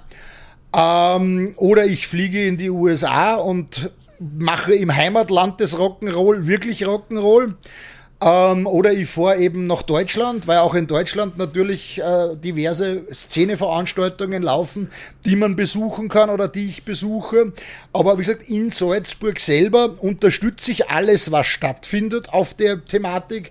Aber es ist halt einfach leider Gottes sehr, sehr, sehr, sehr wenig. Also Österreich hat zum Beispiel mit dem Andy Lang, dem Ambassador of Rock'n'Roll, einen sehr guten Pianisten und einen guten Mann, äh, der auch meines Erachtens noch im Stellenwert viel zu klein gehalten wird. Wir haben mit L. Cook und, und, und mit dem Fassel, wir haben ganz große Leute, aber die werden über die Szenegrenze hinaus noch nicht einmal irgendwie Erwähnung finden, weil es, wie gesagt, nicht dem Mainstream Österreichs, ganz speziell Salzburgs entspricht. Ähm, wir haben ja den Rusty, ja, äh, der macht einen guten Job, aber der macht auch nur bei uns einen guten Job, weil er in den USA als der beste Elvis-Imitator seiner Zeit damals, ich weiß nicht, wie viele Jahre es her ist, ähm, entdeckt oder gefeiert wurde auf so einer äh, Elvis Convention. Wenn der bei uns irgendwo im äh, beim Wirten zum glücklichen Schnitzel einen Auftritt hat, ja, dann sagen alle, ja, ja, Elvis ist eh cool, aber das war's. Rusty, Rusty feiert oder lebt auch seine Prominenz, die er denn im kleinen Rahmen in Österreich hat, weil wie gesagt, äh, so das Rock'n'Roll-Land ist Österreich ja nicht, äh, auch nur weil er seinen Erfolg in den USA hatte. Und das ist eigentlich das, was ich unglaublich traurig finde, dass man egal auf welchem Gebiet, also ich meine, ich weiß, ich habe jetzt nicht, bis auf Schwarzenegger vorrangig ähm, Musiker oder Schauspieler genannt, aber egal was man macht, man muss Österreich verlassen oder zumindest einmal tot sein, dass Österreich einen zur Kenntnis nimmt. Und wie gesagt, das ist in der Welt des Sports mitunter so. Ja, außer man ist jetzt gerade in irgendeinem Olympiaskiteam ähm, oder man ist von mir als Fußballer. Wobei ich auch sagen muss, ohne äh, den verstorbenen Mateschitz wäre der österreichische Fußball, und ich verfolge das wahrlich nicht, also wenn ich da jetzt am Plätzchen sage, mögen mir die äh, Seher und Hörer das verzeihen, aber ohne den äh, Einsatz des verstorbenen Mateschitz wäre ja der Fußball in Österreich auch immer nur auf dem Level, dass man sagt, es spielen zwei österreichische Mannschaften gegeneinander hat, damit eine gewinnt. Also die Tatsache, dass der Fußball in Österreich gut geworden ist, ist ja auch der Tatsache geschuldet, dass sich der Matischitz, äh, der ja sein Geld auch nicht nur in Österreich verdient hat, sondern der ja seine Marke, auch wenn er in Österreich seine Steuern gezahlt hat und meines Erachtens noch ein großer Bürger dieses Landes war, als, als internationalen Konzern gemacht hat, weil Red Bull hat ja eine Größe erreicht, wo ich sage, da reden wir ja jetzt nicht nur von, hm, da gibt's was in Fuschel am See und da haben wir irgendwo eine Akademie irgendwo in Salzburg, sondern der ist ja global dann tätig gewesen. Ja. Und wie gesagt, wenn der sich nicht ein bisschen dem Motorsport bei uns in Österreich angenommen hätte oder dem Eishockey, der ja jetzt auch plötzlich wieder ein bisschen ein Fan äh, ich randaliere, eine, eine Fangruppierung aufgebaut hat. Ich meine, ganz im Ernst, wer hat sich denn vor 30 Jahren für österreichischen Eishockey interessiert? Ein ganz anderes Beispiel. Wer hat sich für irgendeinen Fun- oder Extremsport interessiert? Das waren alles Geschüttelte. Genau. Und dann kam einer, der hat eine lustige Dose mit einem tollen Design gemacht und der hat da Geld und Herzblut reingesteckt und war im Ausland erfolgreich. Und dann ging das plötzlich. Und das ist einfach das, wo ich sage, wenn Österreich irgendwann, also ich habe vor kurzem äh, ein bisschen unseren, unseren schweigenden Präsidenten da mit seiner Angelobungsrede verrufen und der hat da angekündigt, also Österreich sucht ja gerade seinen geostrategischen Platz in der Welt. Und das hat mir ein suffisantes Lächeln ins Gesicht, beziehungsweise ein super Reality-Show ein paar böse Kommentare äh, entlockt. Ja? Und ich habe dann gesagt, okay, also das ganz im Ernst. Österreich sucht seinen geostrategischen Platz in der Welt. Wir haben am Bildungsstandard, wie gesagt, PISA-Studie, scheißegal, ist ja nicht unser Turm. Und wir gehen mit unseren eigenen Talenten, wie gesagt, egal ob das jetzt Musik, ob das Kunst, Kultur, Sport oder auch Wissenschaft ist, sowas von stiefkindhaft um. Und dann winken wir aber irgendwo bei irgendeinem Event mit dem rot-weiß-roten Fahndal und hu, wir sind ja so toll. Also wenn wir die eigene Bevölkerung und die eigenen Talente nicht erkennen, sondern das erst das Ausland für uns tun muss oder der erst tot sein muss, dann machen wir was gewaltig falsch. Und wie gesagt, das machen wir meines Erachtens noch in Salzburg eben auch, indem wir den Wert einer Subkultur nicht erkennen. Weil wenn wir uns ernsthaft als Kulturstadt verstehen, und Salzburg glaubt ja, weil das italienische Fernsehen, das italienische Fernsehen oder Schweizer Fernsehen oder die ARD bei den Festspielen mit ihren, mit ihren Trucks vorfahren, der kulturelle Nabel der Welt zu sein und übersieht, dass wir oftmals der kulturelle Arsch der Welt sind. Ich hoffe, ich darf das so direkt sagen. Weil, wie gesagt, wenn wir nur sagen, alles passiert nur rund um die Hofstallgasse und das ist unser Kulturstatus, Dann muss ich sagen, gut Nacht Salzburg oder gut Nacht Österreich. Ich weiß nicht, ob das, ob das wirklich kulturtechnisch ist oder ob man da einfach dem Weg des Geldes folgt. Wenn du nur ans magst, gell, ich nehme da mal Nein, ich raus. bin, ich muss aufpassen, dass ich nicht gleich aufs Klo rein. das ist das leidige Thema mit dem Bier, ja, das stimmt.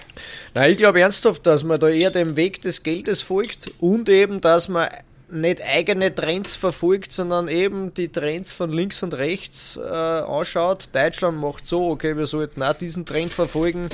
Äh, und so kommen wir zu unserer Musik, so kommen wir zu unseren, ja, zu unseren Einflüssen.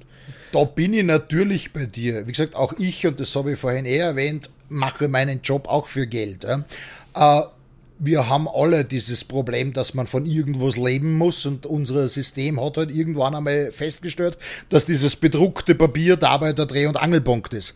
Trotzdem möchte ich festhalten, ich bin im Jahr 2000 und eins, glaube ich, auf eine kleine Rock'n'Roll-Veranstaltung in einem Kaff namens Waldorf gefahren.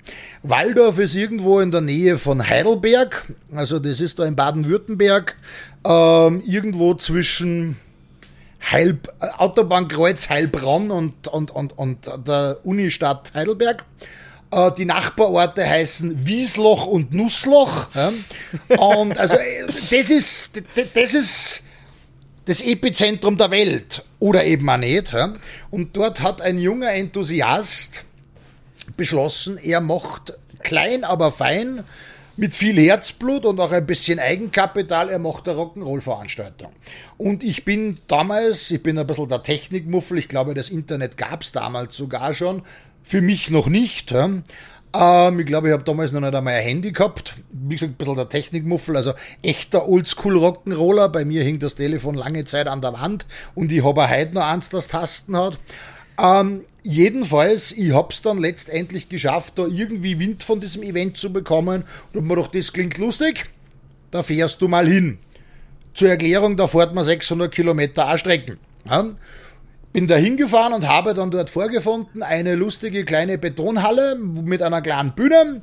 Und da hat der Veranstalter ein Wochenende lang, nämlich zu Pfingsten, bereits zum zweiten Mal, äh, ein paar Bands international anreisen lassen und hat da ein bisschen die Werbetrommel gerührt. Und da hat unsere Szene, was immer jetzt unsere Szene aktuell noch heißen mag, äh, ein bisschen gefeiert, inklusive Parkplatzparty, wo jeder seine Getränke mitgehabt hat wo man theoretisch nicht grillen durfte. Ich meine, daneben ist ein Chemiewerk, aber offenes Feuer ist wegen dem Umweltschutz dort verboten. Macht Sinn. Egal. Absolut. Ähm, ich will mir jetzt nicht über, über, über das Regelwerk in Deutschland oder Österreich an sinnlosen äh, Gesetzen äußern, weil sonst dauert dieses äh, Ding eindeutig zu lange, ja, weil die Liste ist lang. Jedenfalls, also im einstigen Land der Dichter und Denker, heute Kuscher und Fuscher, hat der gute Mann ein Rock'n'Roll-Event gemacht und das war, wie gesagt, eben 2001 und das war damals klein und fein. Also da war jetzt nicht eine Handvoll, aber gemessen äh, an dem, was man bei den Festspielen oder sonst was, war es eine Handvoll. Und dieses Festival ist kontinuierlich gewachsen, ist inzwischen in eine größere Location umgezogen und das zieht jedes Jahr fürs Pfingstwochenende äh, jenseits der 1000 Besucher, also weit jenseits der 1000 Besucher. Die Hotels der umliegenden Region machen damit ihr Geschäft. Die unterstützen das inzwischen mit Sonderangeboten und die dortigen Geschäfte sperren auf. Und wirklich, das ist inzwischen mit Kinderprogramm, ob ich das gut finde oder nicht, sei da jetzt dahingestellt. Es ist für mich ein bisschen kommerziell, wenn ich sage, ja, äh, Kinderhüpfburg und Rock'n'Roll. Ah, ja, egal. Jedenfalls, es wird kontinuierlich im Wachsen begriffen, es läuft. Ja. Ähm, die leben davon. Und sie leben so gut davon, dass sie mit einem Event im Jahr das nächste wieder finanzieren können. Das heißt, ja, wenn ich heutzutage sage, ich mache was und es soll dabei das Zeug hängen bleiben, wo alle Welt sich drum reißt und Krieg drum führt, das ist schon möglich. Nur da muss man halt irgendwann einmal auch die Scheuklappe abnehmen und das zulassen. Wie gesagt, äh, wenn ich mal anschaue, ich glaube, ganz, ganz viele Events haben nicht in der Größe angefangen, wie sie das heute tun. Beziehungsweise, ich glaube, als ein, als ein ähm, Afrika Bambata oder Mubata, glaube ich, hieß er, angefangen habe äh, zu rappen äh, in irgendeinem Ghetto, hatte niemand gedacht, dass das Jahrzehnte später in Österreich dazugehört, dass jeder Jugendliche bei uns an Rap hört oder sogar deutschsprachiger Rap inzwischen gemacht wird. Das heißt, man muss, na, man muss nicht, man sollte, äh, Strömungen zulassen und nicht einfach generell sagen, na, wir machen das, was wir immer schon gemacht haben. Weil das ist einfach genau das österreichische Problem. Wir machen das, was wir immer schon gemacht haben. Und dann machen wir irgendwann einfach ein Kreuzel bei einer ÖVP, egal wie schlecht es ist, weil das haben wir immer schon so gemacht. Und das ist einfach was, wo ich sagen muss, das ist für mich ein Armutszeugnis für dieses Land. Es, na, es geht für mich nicht. Ja, wir, also wir erleben das Gleiche, nur anders mit meinem Sport das Radlfahren, also das wird immer größer, größer, größer. Und was sagen die alten Eignaden Hund von den Bergbahnen? Wir setzen auf den Winter. Ja. Der hat eine Zukunft. Ja, ja. Der hat auch total die Zukunft, ja.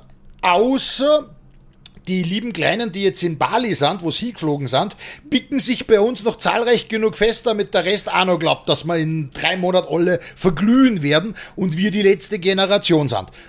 Dann hat der Winter eventuell gar keine äh, Chance mehr, weil wie gesagt, dann schaffen wir das ab. Ich meine, es ist ja recht lustig, wenn wir zum Beispiel bei österreichischen Sonderideen waren. Alle haben ja immer gesagt, ja, der Haider oder generell die Kärntner, nichts gegen die Kärntner an dieser Stelle, die sind ja ein bisschen die Fertigen, ne? so ein bisschen die, die, die. Die dritte Welt von Österreich. Genau. Aber die haben sie mit ihrem Beachvolleyball-Event da unten durchaus was aufgebaut. Die haben sie mit ihrem Wörthersee-Treffen das ja dieses Jahr nach dreijähriger Covid-Tradition abgesagt wegen Covid, ihr wisst ja, Virus kann ja Sachen absagen, äh, jetzt abgesagt wird wegen der Klimaerwärmung, äh, dem Klimawandel. Was es geht, die treffen wird wegen der Klimaerwärmung angesagt. Na, wird nicht, sondern ist es schon. Oha, das. Da gibt es einen lustigen Bericht dazu, ähm, damit die Leute nicht glauben, ich mache hier ohne Faktenchecker Fake News. Gibt es einen lustigen Bericht dazu, unter anderem bei RTV Regionalfernsehen, die haben einen kurzen Beitrag dazu gemacht. Man findet es, glaube ich, wenn man es beim Goggle reinhaut, auch an anderer Stelle. Aber das ist beschlossene Sache. Die letzten drei Jahre haben wir es nicht gemacht wegen einem Virus, was ich verstehe. Weil wenn du jetzt in so einer geschlossenen Abteilung von so einem VW welcher Art auch immer, zum Beispiel im Golf, mit einem Haushaltsfremden dort sitzt, dann kannst du natürlich nicht auf so ein Auto treffen fahren, weil da würdest du natürlich sterben, ist klar. Ja?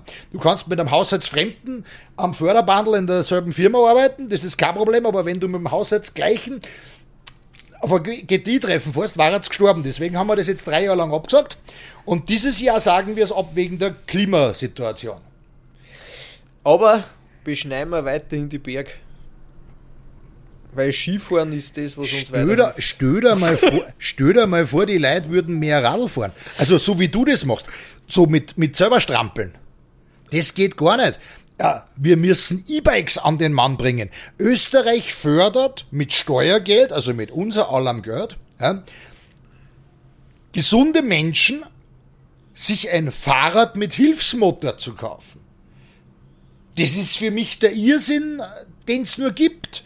Wenn ich heutzutage sage, jemand hat eine Behinderung oder ein gewisses Alter und der möchte halt trotzdem noch auf den Geisberg auffahren, da plaudert aber nimmer. Alles gut und schön. Aber heute fahren, schau dir das im Salzburger Stadtbild an, da fahren Leute mit elektronisch, ich meine Blackout, was der Huhu, fahren Leute mit einem, mit einem Elektrohilfsmotor mit dem Radl und das fördern wir mit Steuergeld. Weißt du, was nur genauer hinschauen musst, im UKH, welche Leute das einliefern, weil das sind genau die Geförderten, das mit E-Bike mit 25 irgendwo bei einer Kreuzung auf die Pfeifen hat. Also ich würde da keinen Namen nennen, aber es gibt da einen, einen, einen österreichischen Hersteller, der hat eine Auslage im Neutor, also im, im, im Neutor-Tunnel gemietet und bietet dort elektro angetriebene Kinderfahrräder mit 16 Zoll. Also wir reden da von so zwei, dreijährige. Da kostet so ein lustig Teil zwischen 600 und 1000 Euro. Damit dann ein Kind, das in dem Alter von zwei, drei Jahren, also soweit ich mich zurückerinnern kann oder das aus dem Bekanntenkreis weiß, da haben Kinder einen unglaublichen Bewegungsdrang. Die rennen rum, bis die Eltern ermüden. Dass man so ein Kind auf so ein Elektroteil sitzt. Jetzt hast du es gerade selber gesagt. Dass die Eltern ermüden. Die Eltern fahren aber selber mit dem E-Bike, da kann das Kind nicht mithalten. Und das ist das. Jetzt brauchen wir E-Bikes für die Kinder, dieses, Ja. jenes. Und ich bin da tatsächlich sehr zwiegespalten, weil ich habe auch von meinem letzten Sponsor, die haben E-Bikes gemacht und ich war, ich war ein Gegner, weil für mich war Radlfahren immer das, ich bin mein eigener Motor. Ich habe nie ein Moped gehabt, äh, das hat es nicht gegeben, ich habe mich entscheiden können, Moped oder Radl, ich habe das Radl genommen. Und für mich war diese Faszination, dass ich mein eigener Motor bin und von A nach B komme. Dann war ich relativ ge- zwiegespalten, wie ich auf das E-Bike gestiegen bin und es ist lustig. Es ist, es macht Spaß, du fährst wie ein gesenkter Bergauf jetzt da schon. Aber es, äh, dass die Industrie sich so in die Richtung bewegt und der das dermaßen pusht, Das Problem ist, und da das habe ist ich halt mich eine andere Richtung. Und da weiß ich nicht, ob ich das gut heißen kann. Na, ich würde gerade sagen, da habe ich mich vielleicht etwas unklar ausgedrückt. Ich verdamme nicht, dass es E-Bikes gibt. Ich verdamme auch nicht, äh, dass es generell Dinge gibt, die Strom verbrauchen. Ich glaube aber persönlich, und wie gesagt, das ist nur wieder mal einmal mehr meine Meinung, dass ich nicht jeden gesunden Bürger in jeder Altersklasse auf ein hilfsmotorbetriebenes Vehikel setzen muss für seine Fahrt durch die Salzburger Stadt. Ja, und dann hängt das auf die Nacht an die Steckdosen an und dann reden wir alle vom Energiesparen. Das geht mir nicht ein. Muss ich ganz ehrlich gesagt sagen, ich hab nichts gegen E-Bikes. Wie gesagt, wenn heutzutage jemand sagt, er hat ein gewisses Alter erreicht, dass er halt nicht mehr so mobil ist, aber er würde eventuell Radl fahren und so weiter, alles gut. Völlig in Ordnung. Man hat ja auch Elektrorollstühle, habe ich auch nichts dagegen. Aber dass man jedem gesunden Menschen für Kurzstrecken äh, jetzt einen Motor ins Radl einbaut, die Dinger mehr kosten wie manches Auto, das ich in meinem Leben besessen habe, oder generell eigentlich mehr als jedes Auto, das ich besessen habe, ähm, und die dann quasi da oben hucken und am Abend dann ihren Akku einstecken und dann haben wir jetzt alle einen Smart Meter, damit wir schauen müssen, damit wir nicht einen Blackout erreichen. Da muss ich sagen, vielleicht liegt es daran, dass ich so ein bildungsferner, komischer bin in meinen Ansichten, zumindest haben das die Medien so erklärt, aber da fehlt mir das Verständnis. Und dass man das noch mit Steuergeld fördert. Ich finde es toll, wenn man heutzutage einen Bildungscheck macht. Ich finde auch gut, wenn man jemanden, der so ein E-Bike braucht, weil er nicht so mobil ist und das vielleicht mit dem Hilfsmotor hilft, damit er zumindest wieder ein bisschen in, in Schwung kommt, dass man dem das fördert. Aber dass man sagt, wir fördern generell mit Steuergeld da jetzt die E-Mobilität, ja, das geht mir nicht ein. Das ist wie wenn ich heutzutage sage, wir haben 104 BRB-Dienstete, die dem schlechtesten Kanzler aller Zeiten äh, quasi dazu verhelfen, dass er Beliebtheitswerte hat, die unterirdisch sind. Da, da schmeißt man völlig sinnfrei das Geld der arbeitenden Bevölkerung raus. Und zwar mit Negativeffekt. Das kann meines Erachtens noch nicht sein. Aber wie gesagt, das ist nur meine Meinung. Also sollen sie bitte weiterhin gefördert E-Bikes verkaufen, sollen noch mehr Leute möglichst wenig Bewegung haben. Die Pharmaindustrie, die ja in den letzten Jahren eh nichts verdient hat, freut sich über jeden weiteren Diabetiker, freut sich über jeden weiteren Adipositas-Fan. Ähm, es, ist, es ist toll. Außerdem gängen dann auch gar nicht so viel Leute bei regierungskritischen Sachen auf die Straßen, weil sie den Körper nicht mehr so da zahlen. Ja? Wie gesagt, soll, mit D-Scooter. ja, du, also da, da, da gibst mir jetzt eine Steilvorlage. Also wie gesagt, ich habe ja schon gesagt, ich bin kein besonderer Menschenfreund und ich habe irgendwann einmal was gesehen und wenn ich ein ausreichend modernes, äh, also ein smartes Telefon hätte, hätte ich wahrscheinlich sogar ein Bödel gemacht. Eine äh, doch sehr füllige Dame mit einem Kaffeefütter im Gesicht unter freiem Himmel, mit einem veganen Umhängebeutelchen, stehend auf ihrem E-Scooter. Also das ist ungefähr mein ultimatives Feindbild. Also das geht für mich gar nicht. Nicht, weil ich was gegen Veganer habe. Nicht, weil ich jetzt jemandem nicht gönne, eine Maske zu tragen. Nicht, weil ich sage, es soll nicht mehr einer so einen Scooter verwenden. Aber das alles zusammen war einfach dieses Ich bin ein guter Mensch.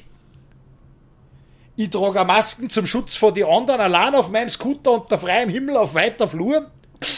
Völlig sinnbefreit. Ich habe eine Tasche, wo drauf steht für jeden erkennbar, dass ich ein guter Mensch bin, weil da steht nämlich was vegan drauf. das ist immer so der Witz, äh, warum gibt es keine Veganer am Mond? Weil man nur nicht mit kaum drüber reden kann. Wenn ich heutzutage für mich feststelle, ich esse kein Fleisch, ich gebe zu, ich bin noch so schwach und esse noch Fleisch, ja, äh, dann muss ich nicht jeden bekehren oder das jedem mitteilen. Aber Dann- wieso ist dann jeder wissen? Ja, äh, stimmt. Wenn Ich, du Kartoschen tragst. stimmt. Ich konnte ich konnt mir auf die Straßen kleben. Aber das, das wird ja jetzt eh alles anders, weil wenn wir gerade so bei Heuchelei und Doppelmoral sind, da sind wir bei dem, warum ich gesagt habe, meine Meinung von der Menschheit ist nicht so hoch. Ähm, es hat ja noch keiner demonstriert, dass wir jetzt Elektropanzer brauchen oder generell einen Krieg abschaffen sollten. Ja, das ist ja gut. Und wie gesagt, man fliegt auch in seiner Freizeit ja, mit dem Flieger nach Bali. Voll okay. Ja. Äh, Und wie gesagt, ja, man muss die Leute wissen lassen, wie unglaublich gut man ist. Und man muss auf die anderen sagen, die schlecht sind. Und wie gesagt, da bewegen wir uns meines Erachtens noch gesellschaftlich gewaltig zurück. Ja. Aber wie gesagt, mein, mein persönliches Highlight ist auch die böse Frau auf einem E-Scooter unter freiem Himmel, weit und breit keiner, Kaffeefütter im Gesicht, Vegansackel um und wie gesagt, am Abend hängen wir quasi, weil Strom kommt ja eh nur aus der Steckdose, den E-Scooter an, der wahrscheinlich mehr Akku braucht, weil sie wahrscheinlich um 30 Kilo schwerer war wie ich. Also der muss richtig arbeiten, dieser E-Scooter. Aber egal. Du hast mich wirklich neugierig gemacht, wie, wie schafft man es? Jetzt kommt die England-Geschichte. Ja, wie schafft man es, dass man, dass man einen Exit, Also das, das, Exit im Brexit kriegt? Das Schöne ist, es klingt total spektakulär, ist aber eigentlich total fad. Ähm, es gibt, so wie das Festival in Waldorf, das ich erwähnt habe, seit vielen, vielen Jahren einmal im Frühjahr und einmal im Herbst in äh, Großbritannien, also genau genommen in England, äh, den sogenannten Hampsby äh, Rockabilly oder Rock'n'Roll Weekender. Das heißt auch über ein verlängertes Wochenende, geht am Donnerstag los, endet am Sonntag. Ein Rock'n'Roll-Festival. Da reisen seit vielen Jahrzehnten, glaube ich, inzwischen äh, Rock'n'Roll-Begeisterte aus aller Herren Länder hin, um zu tanzen, zu feiern, zu lachen, zu trinken, mit lustigen Autos rumzupöttern, wenn sie aus der Umgebung sind und so weiter. Und nachdem, wie gesagt, Österreich jetzt nicht unbedingt ganz vorne dabei ist in den Ländern des Rock'n'Roll und Salzburg da eine, eine, eine Sonderstellung im, am, am Schluss der Liste hat, haben wir irgendwann beschlossen, na, das ist eigentlich ganz lustig, man könnte da ja hinfliegen. Und dieser Plan war geschmiedet und wurde umgesetzt. Das heißt, wir sind im Oktober 2004 mit sechs Leuten nach Hemsby geflogen. Und nachdem Hemsby selber jetzt keinen Flughafen hat und kein Metropolending ist, weil Rock'n'Roll ist, wie gesagt, immer so ein bisschen im Hinterland, weil die Bevölkerung will ja nicht behelligt werden. Und ähm, da hat man dann einfach das Problem, dass man die nächste Flugdestination London hat. Ja, und dann fliegt man halt mit Ryanair. Ich hoffe, ich darf so viel Werbung machen, weil das halt recht günstig ist. Und Ryanair hatte damals, ich weiß nicht, ich bin seitdem nicht mehr rübergeflogen, darf ja nicht, ähm, das Angebot, du durftest Handgepäck mitnehmen mit gewissen Maßen und Gewicht. Äh, ich glaube maximal 9 Kilo. Und du durftest schon auch richtiges Gepäck haben. Nur da haben sie sich dann, Ryanair ist ja so, so eine Billigfluglinie, wie wahrscheinlich eh jeder weiß, ähm, da haben sie sich das Geld zurückgeholt, weil wenn du einen Koffer eingecheckt hast, da hast du für den Koffer mehr oder ein Vielfaches mehr als für den Flug gezahlt.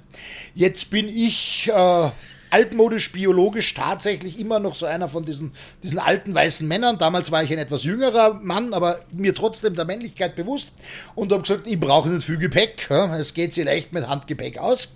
Alle meine Mitreisenden haben das auch geschafft, inklusive meiner Freundin. Großes Lob dafür.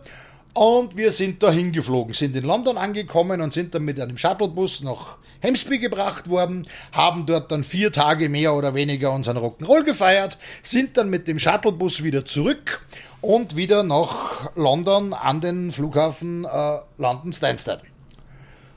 Ja, wir sind dort rechtzeitig angekommen und hatten noch ein bisschen Zeit und ich habe gesagt, na, wisst wisst ihr was, Kinders? Ich bin da immer so ein bisschen der Papaschlumpf, wenn wir irgendwo hinfahren. Da sind Leute dabei, die sind älter als ich, aber trotzdem, wenn ich dabei bin, weil ich halt meistens nichts trinke oder was ich nicht, irgendwie sonst so ein bisschen diese Führungsnation habe, weil wenn ich das an der Tür regeln kann, dann kann ich das am Urlaub oder so auch, keine Ahnung. Jedenfalls, es verlässt sich dann jeder immer drauf, der Elvis, der Elvis, der wird schon machen. Hm?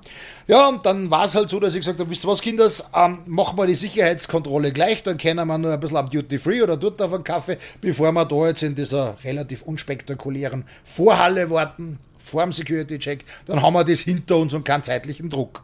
Ja, alle waren zufrieden, alle waren glücklich. Wir machen also den Security-Check. Ich bin, und das muss ich dazu sagen, mit demselben Gepäck, mit dem ich eingereist bin, zurückgeflogen.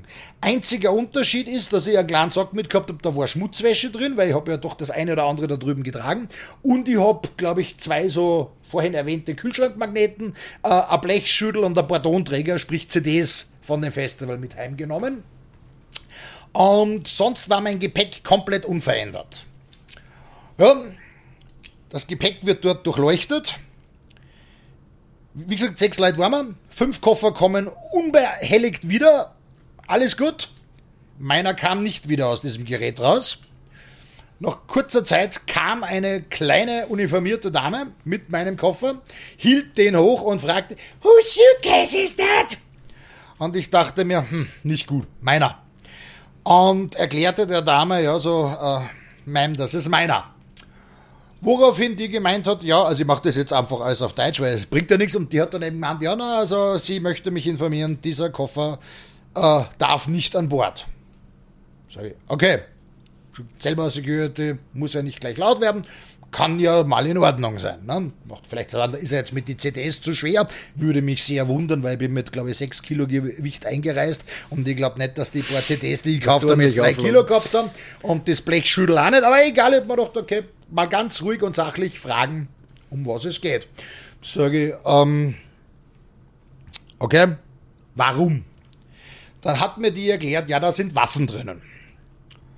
Da habe ich mir dann doch, das ist jetzt spannend, weil ich habe diesen Koffer vor der Abreise selbst gepackt und am Zip, also zwar so, ich randaliere immer, äh, zwar so Reißverschlussdinger mit einem kleinen Vorhängeschloss versperrt. Also der Koffer war unbeschädigt, das Schloss war unbeschädigt, äh, der Reißverschluss war unbeschädigt. Ich habe ihn selber gepackt. Also es hätte mich sehr gewundert, wenn da jetzt eine Waffen drin gewesen war. Und das habe ich ihr auch freundlich erklärt.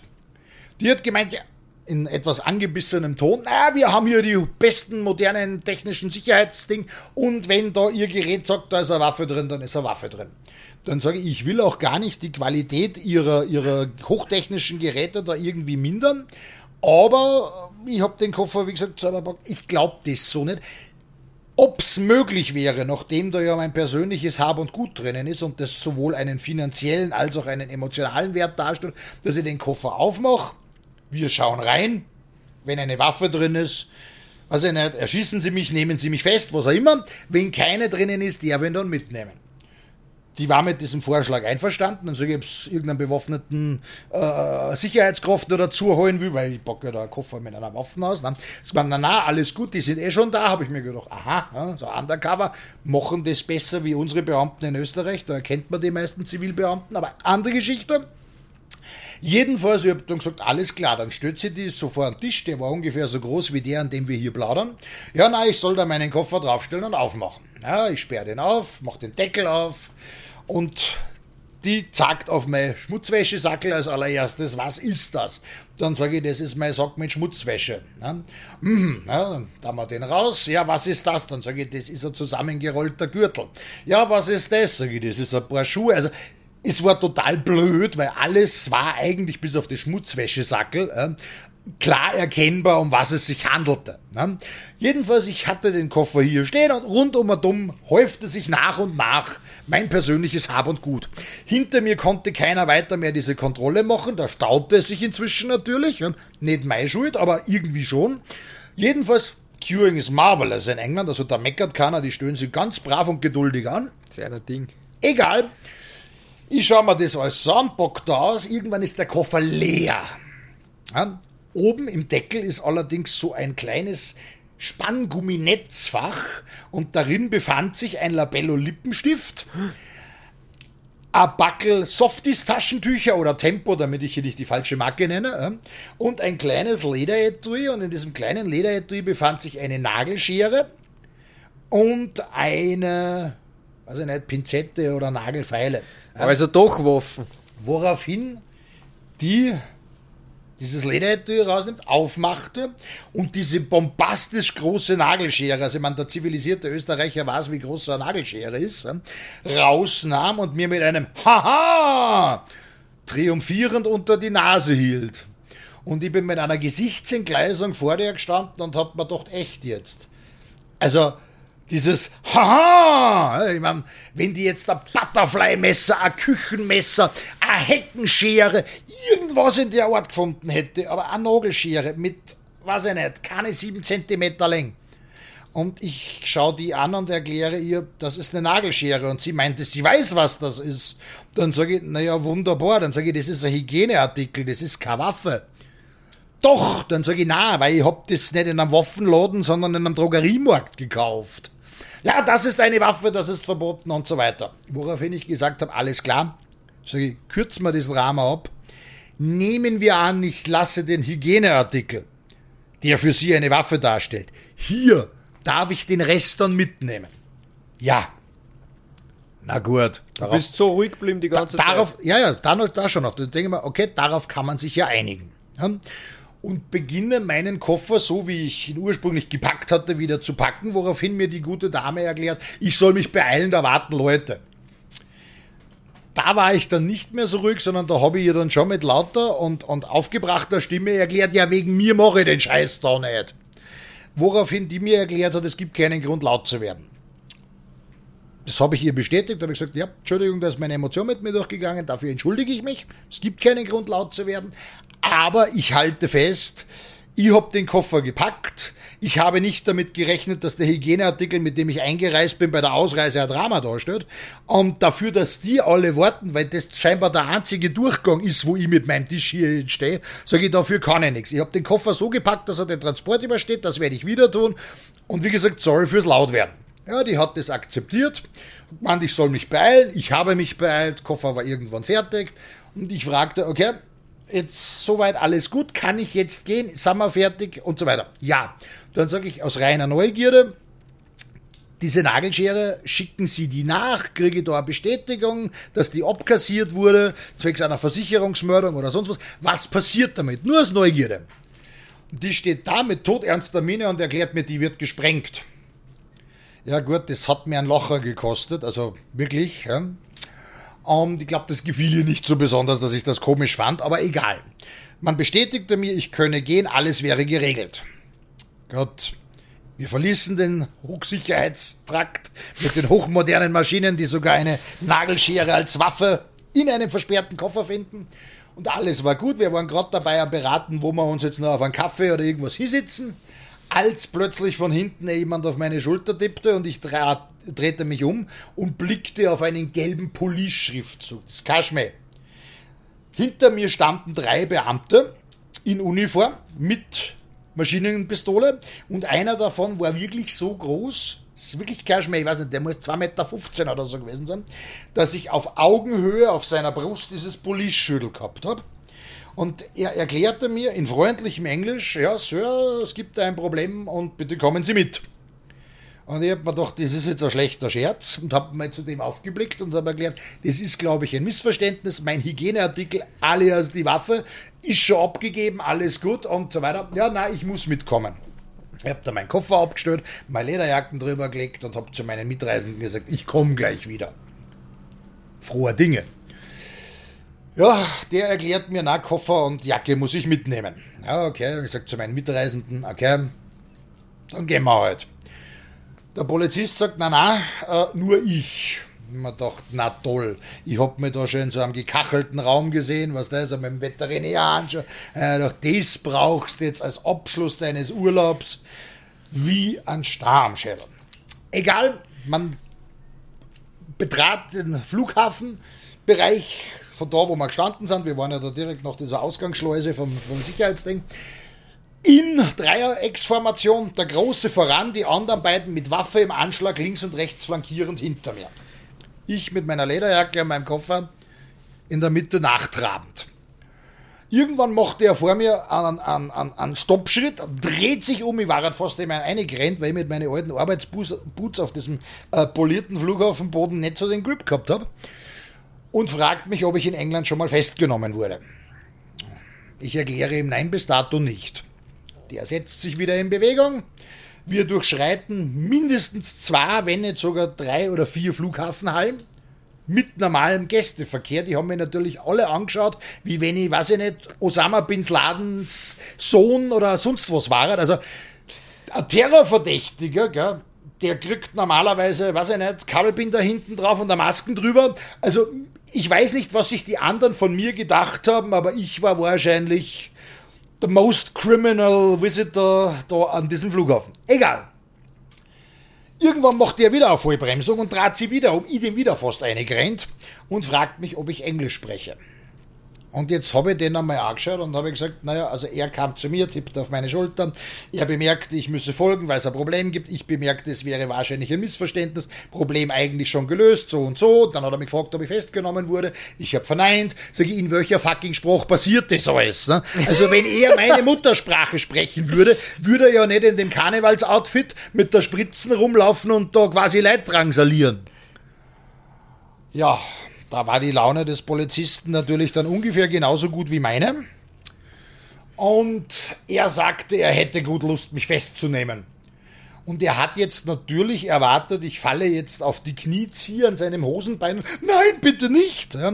Jetzt habe ich schon ein oder zweimal irgendwann einmal eine Zelle kurzfristig von Ihnen gesehen und hatte noch eine ganze Woche Urlaub nach diesem, nach diesem Festival und habe mir gedacht, länger als zwei Tage, also 48 Stunden, werden sie dich auch in England, ebenfalls westliches zivilisiertes Land, damals auch schon äh, EU-mäßig, nicht fest, also irgendwie festsetzen, einsperren, da musst du vorher zum Haftrichter und wenn der die Geschichte hört und nicht gänzlich minder bemittelt ist, dann werden die die gehen lassen. Also scheiß auf die zwei Tage, alles gut. Hab den angeschaut und haben gesagt, naja, wenn er meint, dass das toll ist oder wenn er das was gibt, dann soll er das machen. Der erklärte mir dann wieder etwas beruhigter, der hat sich auch sehr schnell gefasst. Nein, also es liegt eh nicht in seiner Macht. Und wir sind weitergegangen. Dann kamen wir, sehr zu meiner Freude, nicht in einen gekachelten Raum ohne Fremde, sondern in so ein sechseckiges Glasgebäude rundum mit Jalousien und so, aber einsehbar, wo diverse Polizisten rumgewuselt sind, mit Faxgeräten, Telefonen und hast du nicht gesehen. Und er meint, ich, er hätte gerne meinen Pass und mein Ticket gesehen habe ihm beides ausgehändigt. Er schaut sich mein Ticket an, legt es auf den Tisch, schaut sich meinen Pass an, gibt ihn dem Kollegen, der saust weg, kommt zurück mit Kopien und meinem Pass.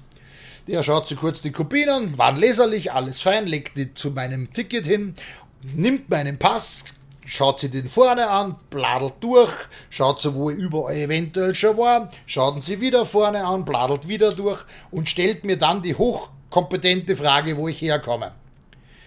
Und wie gesagt, da war meine Laune und meine Beherrschung nicht mehr so gut. Und ich habe den angeschaut und dann sage ich, da steht vorn drauf Europäische Union, da steht drauf Republik Österreich. Sage ich, das Foto da drin lässt mich ganz klar erkennen, dass ich das bin. Also ist es mein Boss und wenn vorne drauf steht, dass es ein österreichischer ist, dann werde ich höchstwahrscheinlich aus Österreich sein.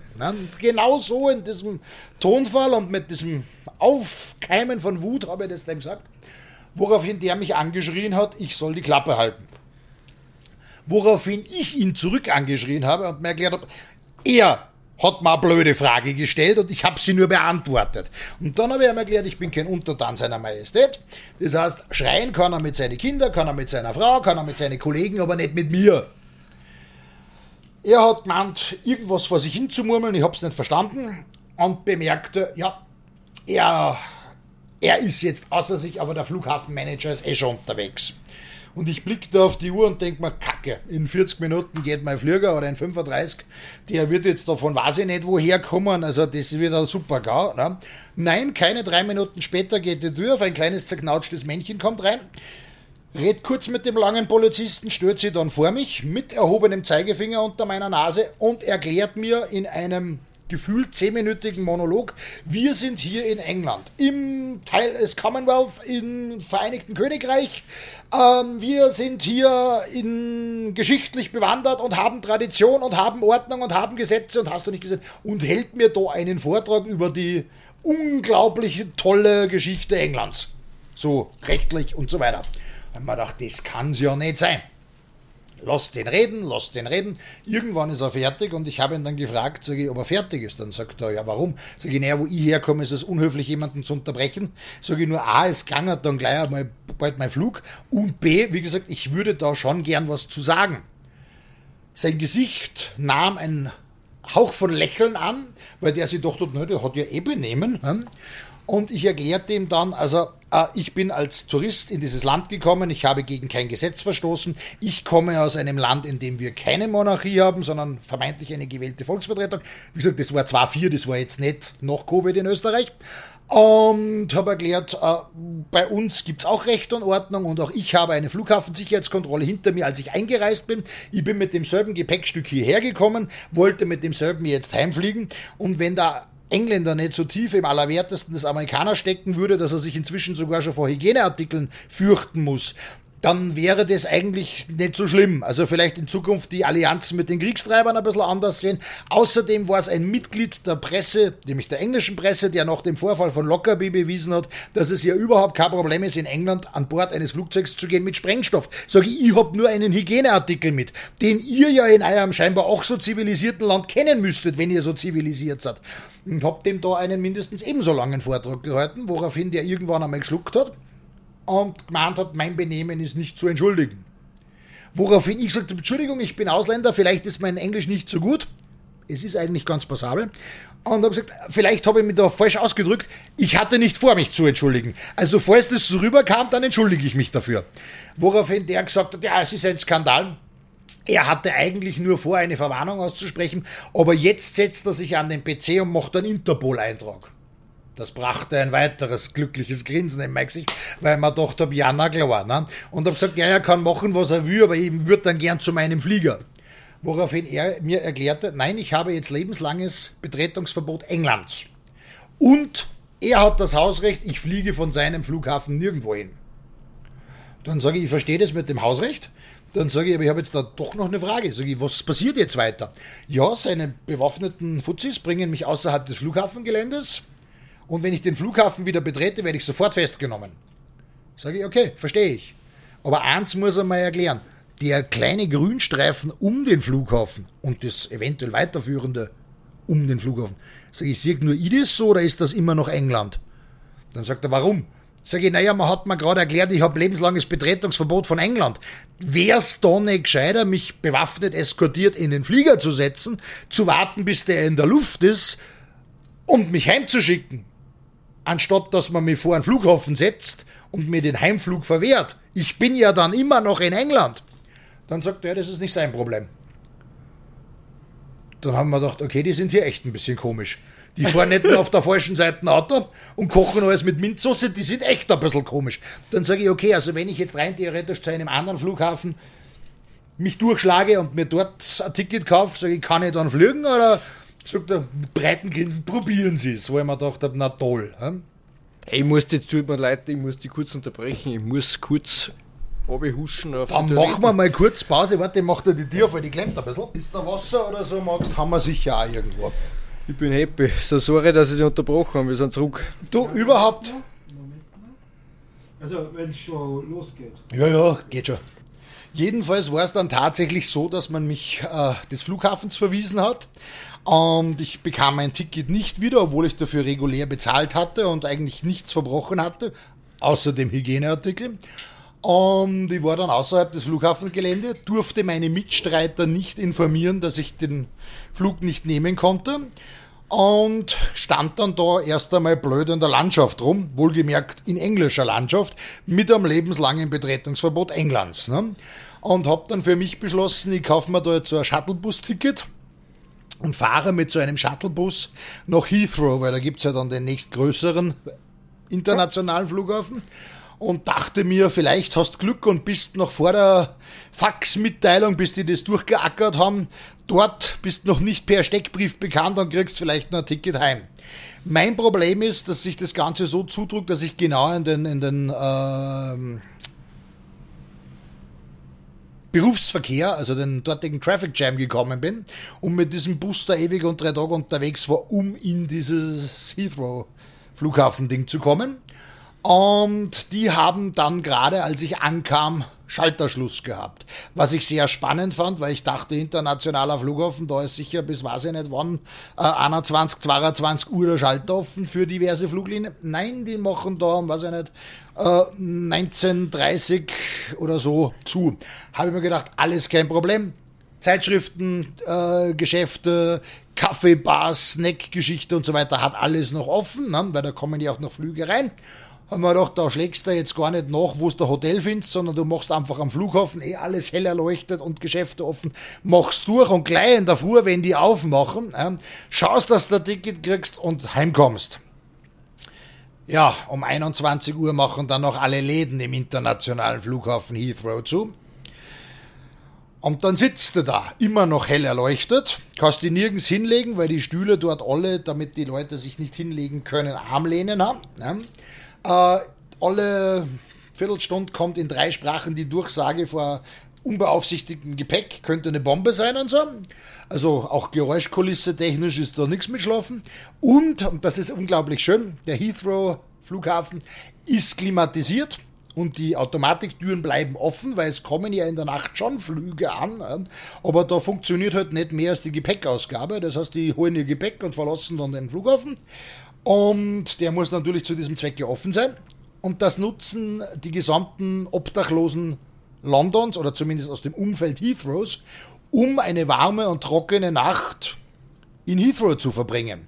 Das heißt, ich habe dann mit gefühlt 200 Obdachlosen mit Einkaufswagen, mit Hab und Gut und äh, einer, einer tollen Odeurwolke und keine Ahnung was, die Nacht verbracht ohne Schlaf bin dann am nächsten Tag dementsprechend etwas gereizt, äh, ungeduscht und unrasiert, äh, in den Klamotten, die ich anhatte, mit meinem Koffer zur Lufthansa spaziert. Mich als erster dort hingestellt, weil ich war vor alle anderen logischerweise schon, schon am Start, als die aufmachten.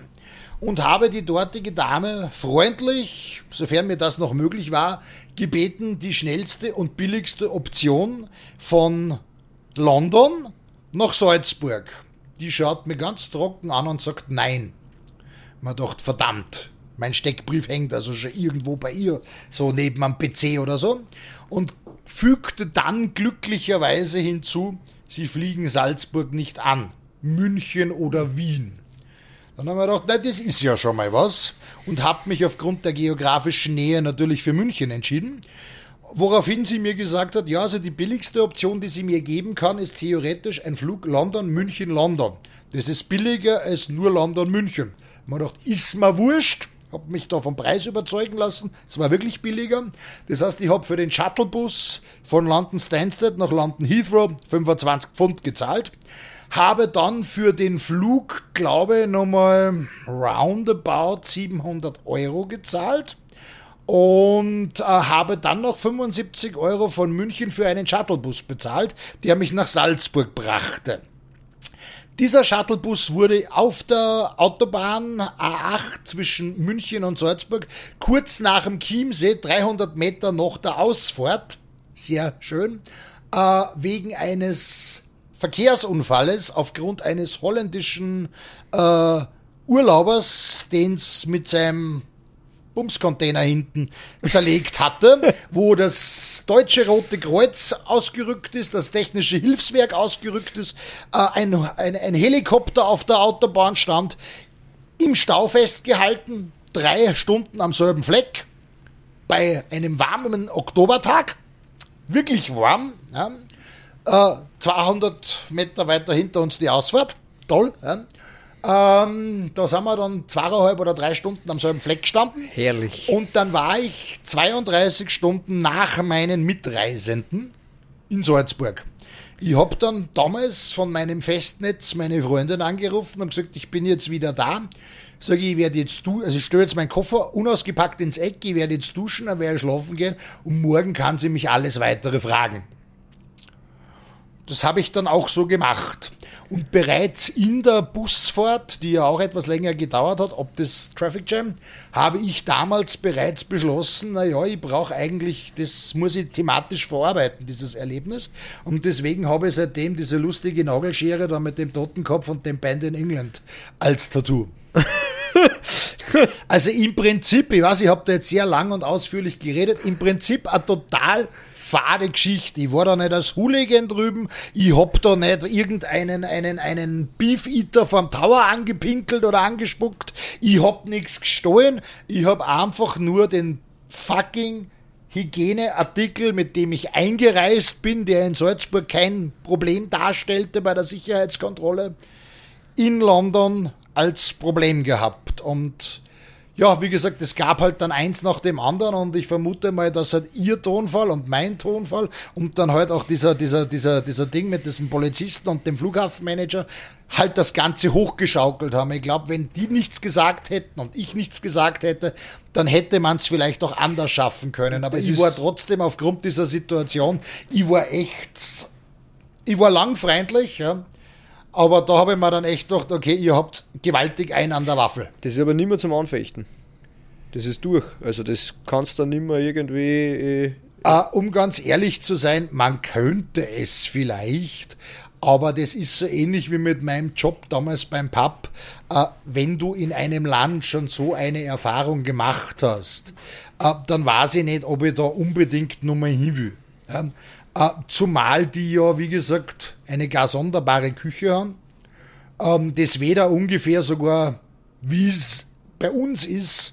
Also äh, da, da muss ich nicht wohin fliegen, damit es so ist wie bei mir. Sprich, es ist, es ist feucht, kalt und, und, und haut Wasser vom Himmel. Na, also da bleibe ich lieber bei uns. Wie gesagt, es gibt auch andere Länder, wo man Rock'n'Roll leben kann. Also das ist ganz in Ordnung. Äh, grundsätzlich, ich habe mit England deswegen kein Problem aber ich muss jetzt nicht da eine Klage machen. Also wie gesagt, ich habe dort vor Ort handgeschrieben äh, an, an Schrieb bekommen über meinen Interpol-Eintrag. Tatsächlich mit Personenbeschreibung und um was es geht. Ähm, der wurde dann später auch nochmal ausgefertigt. Ähm, also ich bin tatsächlich, man findet mich, ich weiß nicht auf welcher Homepage man, wie weit man runter scrollen muss, ja, aber man findet mich bei Interpol auf der Verbrecherliste. Ist tatsächlich so. Ne? Wegen, weiß ich nicht, ungebührlichen Verhaltens mit einer Nagelschere auf dem Flughafen oder so. Ich habe mir die Mühe nie angetan. Wie gesagt, ich bin ein bisschen der Dinosaurier.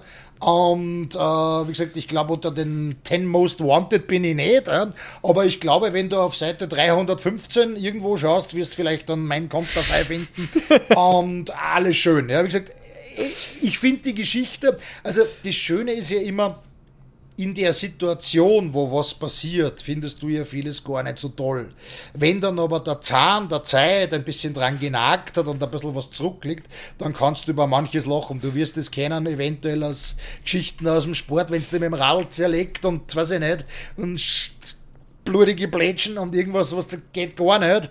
Aber hinterher, wenn du dann sagst, ah, da habe ich irgend so ein Downhill-Plätzchen gemacht und ja, na, war eh ganz lustig. Ja, und so ist es eigentlich mit meiner England-Erfahrung auch. Also heute finde ich es ganz spaßig und es ist natürlich, wenn man mit dir oder auf irgendeiner Party, wenn die wie anquatscht und sagt, ja, na, und das und das und ich war da in England und die erklärt dann, ja, lustig, ich darf da nicht mehr hin, dann ist das natürlich jedes Mal ein Gassenhauer. Ja. Ist er. Ja. Ist er. Ich hab mir, hab mir für, also es ist eine aufregende Geschichte, aber ich habe mir viel eine wütere Geschichte vorgestellt, nicht ein Nagelknipser oder nicht ein Nagelscher. Naja, das unglaublich Tolle ist, man hat natürlich, wenn man mir jetzt so optisch wahrnimmt, erwartet man ja, na weiß ich nicht, was, was der da gemacht hat. Aber nein, äh, ich habe da, wie gesagt, gar nichts Böses gemacht. Ich bin einfach nur eingereist, habe hart verdiente Devisen gewechselt in dort ausgegeben, habe komische Sachen erlebt. Einfach was, ja, also man muss dazu sagen, dieser Ausflug war generell spannend, weil Hemsby, wie gesagt, ist ein kleines Kaff an der Küste im Süden von Great Yarmouth, weil man das kennt man eher. Und da gibt es so eine Ferienanlage, die nennt sich Pontens Family Resort. Und in der Nebensaison, also in den Zwischensaison, sprich im Frühling und im Herbst, steht es mehr oder weniger leer. Und der Betreiber dort ist ein findiges Kerlchen und hat sich gedacht, fürs Leerstehen kostet auch Geld, bringt aber nichts. Nutzen wir es da und machen da was. Und so wurde irgendwann eben diese Rock'n'Roll-Idee geboren. sehr erfolgreich. Also inzwischen, glaube ich, gibt es das Ding seit 45 äh, Saisonen, also zweimal im Jahr, das heißt sicher über 20 Jahre. Ja. Ähm, wie gesagt, zunehmend wachsen und gut besucht. Das Klasse ist, das ist so äh, größere Ferienanlage aus, aus, aus Holzbuden, also so Holzchalets, äh, wo man sie eben einmieten kann. In Zweibettzimmer, in Vierbettzimmer, in Sechsbettzimmer. Und das Klasse ist, du musst dir dort, was dir im Vorfeld keiner sagt, Strommackerl kaufen. Das heißt, du machst da die Zimmertür auf auf die Nacht, wenn du ankommst, also mit diesem Shuttlebus. Und dann stehst du in einer Bude und siehst, legst einen Schalter um und stehst im Dunkeln. Denkst du, ja, okay, da ist die Birne durchbrennt, alles ein bisschen alt, alles gut. Ne? Gehst zum nächsten Schalter mit dem Feuerzeug, ja, weil meine Taschenlampen habe ich nicht mitgehabt, weil nicht, dass es ein Problem damit gab. Ne? Ähm, gehst dem Feuerzeug so, suchst den nächsten Schalter, legst den um, ja, dann, siehe, dann ist es immer noch finster. Dann gehst bei strömendem Regen von dem Chalet, wo du dich eingemietet hast, wieder an das Rezeptionschalet, stößt die dort wieder in der Schlange an, weil dann natürlich in der Zwischenzeit mehrere Nachkommende äh, ihr Zimmer haben wollen. Dann bist endlich an der Reihe und erklärst, du hast ein technisches Problem, da ist kein Strom. Woraufhin dir die dann völlig äh, ahnungslos anschaut und sagt, ja, ha, haben sie keine Strommackerl? Und du schaust die genauso ahnungslos an, was zum Henker ist, ein Strommackerl. das habe ich noch nie gehört. Das sind so kleine weiße Streifen, so ähnlich wie ein SIM-Karten mit so einem Silberstreifen drauf. Und die muss man dort in eine sogenannte, weiß ich nicht, wie sie es genau genannt haben, also so, so, so eine Electricity Machine stecken. Ne? Da die, geht's. die ist natürlich nicht gleich neben dem Schalter bei der Tür, damit es jeder sieht. Nein, die ist im Küchen, also in unserem Zimmer, im Küchenkastel, muss das Küchenkastel aufmachen, da ist dieser Stromautomat drin.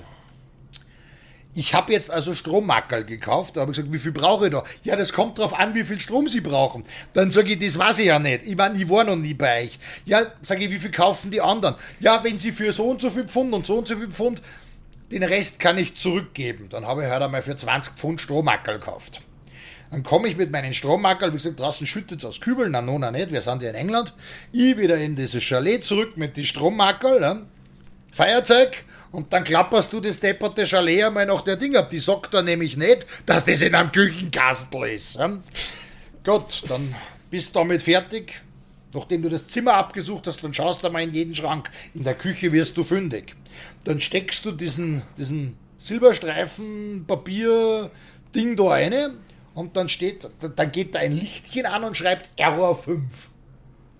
Dann denke ich mir, okay, so rum mag es vielleicht nicht. Dann drehst du es einmal um die eigene Achse, steckst es rein und schreibt der Error 6. Dann denkst du, na, vielleicht musst du es einmal so um die Achse drehen. Dann schreibt er der Error 4 oder Error 7. Jedenfalls, ich habe alle Variationen durchprobiert, egal wie du es reinsteckst, es ist immer eine Errormeldung. Ja? Das Tolle ist, ich habe dann irgendwann verzweifelt zu meiner Freundin gesagt, druck an meinem Lichtschalter. Siehe da, bei jeder Errormeldung geht's. Also es ist egal, wie es das reinsteckt, es schreibt nur Error irgendwas. Wir hatten dann Strom. Meine Freundin hat dann gleich wieder gesagt, sie macht wieder aus. Ist etwas abgelebt dort. Also, abgelebt. Naja, also wenn du bei uns in eine Pension gehst und der Teppichschauer tut so aus wie dort in dem Chalet, dann würdest du wahrscheinlich sagen, wow, du kriegst nicht einmal einen Stern bei uns dafür. Die haben dort, glaube ich, auch keine Sterne, aber es ist halt die einzige Nächtigungsoption, die du hast. Und am Boden schlafst du eh nicht, also alles halb so tragisch. Aber wie gesagt, das ist alles gebaut, glaube ich, haben es die Dinge irgendwann einmal in den, in den, in den 50er Jahren als Erholungsding eben für Familien und, und, und Ding in der Ferienzeit. Und ich glaube, seitdem hat da halt einfach die salzige Meeresluft von außen dran genagt und innen haben halt Familien gelebt. Und so schaut es halt auch aus. Ja, dann bist du endlich bei Strom angekommen und denkst, boah geil, du hast jetzt so und so viele Stunden verbraucht, mit Flug und Busfahrt dahin zu kommen. Jetzt hast Strom, jetzt schaut man sich dann das Konzert an. Man stellt dann als nächstes fest, man hat kein Klopapier und man hat keine Handtücher. Klopapier kann man kaufen. In dem Laden, wo die Rezeption ist, gibt es daneben einen, weiß ich nicht, bis wie lang geöffneten Laden. Da kannst du dir Klopapier kaufen. Und da kriegst du auch Handtücher. Natürlich alles gegen Geld. Das komplette Gegenteil von All Inclusive. Und das unglaublich Tolle ist, seitdem ich dort war, hat mich die Pandemie bei uns, wo alle Klopapier gehortet haben, nicht drauf. Also wenn du mal in Hemsby vier Tage Rock'n'Roll gelebt hast und erst einmal Strommackerl brauchst, um dann zu sehen, dass du Klopapier kaufen musst, dann schreckt dir ein Blackout und ein, ein, ein Lockdown nimmer. Eine brut ja, brutale Geschichte, brutaler Urlaub. Ja, Aber vielleicht passt es so, dass du nicht mehr nach England darfst. Die vielleicht verdienen die die nicht mehr. Ah, na, um ganz ehrlich zu sein, wie gesagt, ich müsste nachfragen, ob es immer noch so ist, aber wie gesagt, ich habe das damals wirklich, diesen Interpol-Eintrag schriftlich bekommen und so wie die alle gewettert haben und wie gesagt, dann mit MP und so, also wirklich schwerer Waffe, da war nicht einfach nur so, wie es bei uns der Holster ist mit irgendeiner Glocke oder so, sondern die haben da, die haben da wirklich großes Kino mit mir gemacht. Ja. Ähm, die haben mich da schon wirklich als, als so Halbterror-Verdächtigen gehandhabt. Und wie gesagt, wie der Flughafenmanager daneben gesagt hat, er wollte es eigentlich mit einer Verwarnung lassen, aber jetzt setzt er sich an den PC und macht einen Interpol-Eindruck. Da habe ich natürlich schon einmal aufgelacht, ganz ehrlich, weil für mich ist Interpol halt schon irgendwo was, wo ich sage, ja, weißt du, da sind wir jetzt da international grenzübergreifende Kriminalität und Nämlich für nix. ja, genau, und, und dergleichen. Und wenn da dann halt einer erklärt, ja, na, du hast jetzt eine Nagelschere mitgehabt und dem blöd zurückgeredet bei seiner fünfminütigen äh, heroischen Rede äh, und deswegen kriegst du jetzt einen Interpol-Eintrag, dann stehst du schon einmal da und denkst, da, ja. Ich meine, für eins war es gut, also bis zum Jahr 2004 ich war damals schon tätowiert, aber ich habe damals eigentlich gesagt, was der so zwecks Job und, und äh, späterer Kinder in Einschulen oder sonstige Sachen. Für mich war immer klar, es ist Ellbogen, spätestens Handgelenk, Schluss. Ja. Dieses Erlebnis 2004, dass du sagst, okay, du bist als EU-Bürger in einem EU-Land mit Interpol-Eintrag verbannt auf Lebzeiten, da bist du als Krimineller definitiv angekommen und stigmatisiert. Da habe ich gesagt, das muss man verarbeiten. Und da habe ich gesagt, in Form eines Tattoos. Und ich habe damals beide Oberarme und den Rücken gehabt und habe dann meinen Tätowierer, der ist in Wien daheim, und ähm, den habe ich angegriffen und habe ihn gefragt, ob er auf der Vienna Tattoo Convention in demselben Jahr eventuell zugegen ist und ob er da vielleicht noch einen kleinen Termin einschieben könnte, weil ich komme dann als Messebesucher auf diese Convention und falls er Zeit hat, ich hätte ein kleines Stück Arbeit für ihn. Und er hat dann gemeint, er hat mir am Rücken irgendwie was weitermachen und sage ich, na, was Kleines auf die Hand. Und mein Tätowierer ist der erste, also nicht der erste Tätowierer in Österreich, aber der, der das erste offizielle Studio in Österreich aufgemacht hat. Und der ist noch richtig oldschool und der tätowiert dich normalerweise nicht auf die Hand oder ein Hals oder ähnliches, wenn du nicht schon dementsprechend voll bist, dass der Platz mehr oder weniger ausgeht. Und der sagt, na, der hat schon so viel, der kommt da mit den gesellschaftlichen Folgen klar. Und wie gesagt, ich habe damals meinen Rücken fast fertig gehabt und beide Oberarme, aber er hat halt für sich damals, um Gottes Willen auf der Hand, der hat ja da noch nichts, geht ja gar nicht. Der hatte zwei schlaflose Nächte wegen mir. Und ich bin dann da im November rausgefahren und äh, Aber schön, dass er da so einfühlsam ist. Nein, nein, und hatte eine Nagelschere eben mit. Also ich hatte mir dann eine neue gekauft, ja, hatte die als Muster mit und dann sind wir da eben äh, nach Wien rausgefahren und habe da meinen Termin wahrgenommen. Er hat mir einen freigeschaufelt und dann hat er gefragt, ja, was wir machen und dann habe ich ihm erklärt, ja, Nagelschere, Totenkopf, so und so und tralala. Sagt er, ja, und wieso auf die Hand? Und dann habe ich ihm halt etwas weniger ausführlich jetzt als bei dir erklärt, was passiert ist. Und der hat mir angeschaut, also mein Tätowierer ist ein alter Punk und auch nicht immer ganz systemkonform, und hat mir angeschaut, hat die Maschine hier gelegt und gesagt, das gehört auf die Hand, sitzt die. Ja? Und es war dann witzigerweise ein, ein, ein Pressevertreter vom, vom deutschen Tätowiermagazin dort. Das heißt, es gibt sogar über die Geschichte und das Beckerler berichtet am Tätowiermagazin im Jahr 2004. Aber wie gesagt, das war halt ganz lustig, weil es hat sehr viele Leute sehr bewegt und das, wie gesagt, alles wegen einer Nagelschere. Also es ist, manche Geschichten schreibt das Leben ja, und es ist einfach so schön, weil die kannst du nicht erfinden. Jetzt muss ich einhaken, nur bei deinen Tattoo-Geschichten. Äh, Ich war jetzt in Mexiko und da gibt es also eine Gruppierung, die, die heißen Cholos. Und das sind Burschen, die sind, die haben Face-Tattoos. Und da hast du einfach, wenn du mit dem Auto bei denen vorbeifährst, kein Augenkontakt, nix etc. Und die Burschen haben teilweise auch Tränen tätowiert. Ja. Du hast da Tränen tätowiert. Ich, ich muss fragen. ich habe eigentlich die ganze Zeit darauf gewartet, dass die Frage kommt, weil es gibt natürlich auch ganz viele Fragen, die man mal an der Tür stellt. Äh, und die Träne ist, äh, seitdem ich sie habe, also ich habe die Träne seit Oktober 2013 äh, Ende Oktober 2013 natürlich auch an der Tür oder immer wieder mal beim Zusammentreffen mit Menschen eine Frage. Tatsache ist, eine Träne steht als Zeichen für Trauer vorrangig für jemand, der verstorben ist. Bei den von dir genannten Cholos beziehungsweise bei Vertretern diverser Gangs äh, in Guatemala und dergleichen, ähm, also generell da im, im, im, im mittel- und, und lateinamerikanischen Raum, äh, egal ob das jetzt die Mara Salvatrucha oder sonst was ist, ist es so, dass die eigentlich alle einen katholischen Hintergrund haben.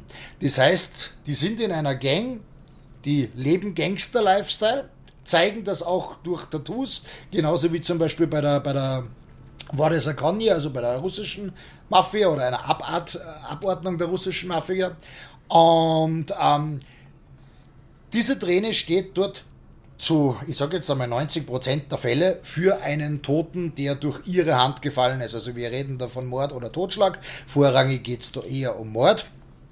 Und äh, dient einerseits natürlich ein bisschen als Statussymbol, weil wenn einer eine oder zwei oder drei Tränen hat, dann weiß man schon, ui, der hat schon ein oder zwei oder drei umgelegt. Vielleicht besser keinen Ärger mit dem Menschen anfangen.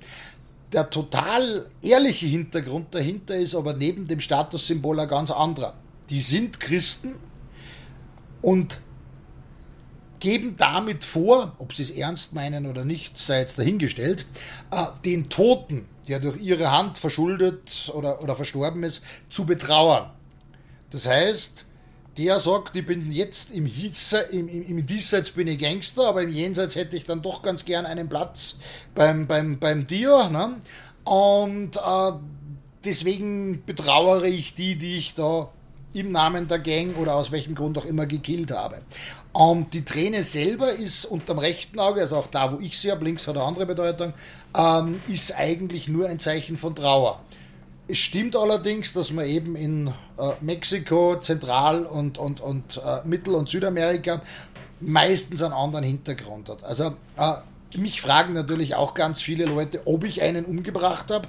Und je nachdem, wie sympathisch mir mein Gegenüber ist oder äh, wie ernstzunehmend man mit dem reden kann, gehe ich dann mitunter her und antworte, wenn man da ausführliche, äh, sinnhaftige Unterhaltung führen kann, wahrheitsgemäß. Und sonst kommt einfach ein Augenzwinkern von mir, ja, einer, der eine blöde Frage gestellt hat, umgebracht. Ähm, ähm, Meistens ist das Thema auf die eine oder andere Art dann geklärt. Äh, ich mache es jetzt aus Respekt äh, dir und deiner Hörer und Romanzeerschaft zuliebe. Man würde mich in Österreich nicht an der Tür arbeiten lassen, in der Ausübung, äh, wenn ich jemanden umgebracht hätte. Du kriegst, wenn du heutzutage, es gab vor vielen, vielen Jahren den einzigen äh, Zwischenfall mit Todesfolge im Salzburger Rockhaus. Mhm. Ist damals auch groß medial äh, durchgegangen.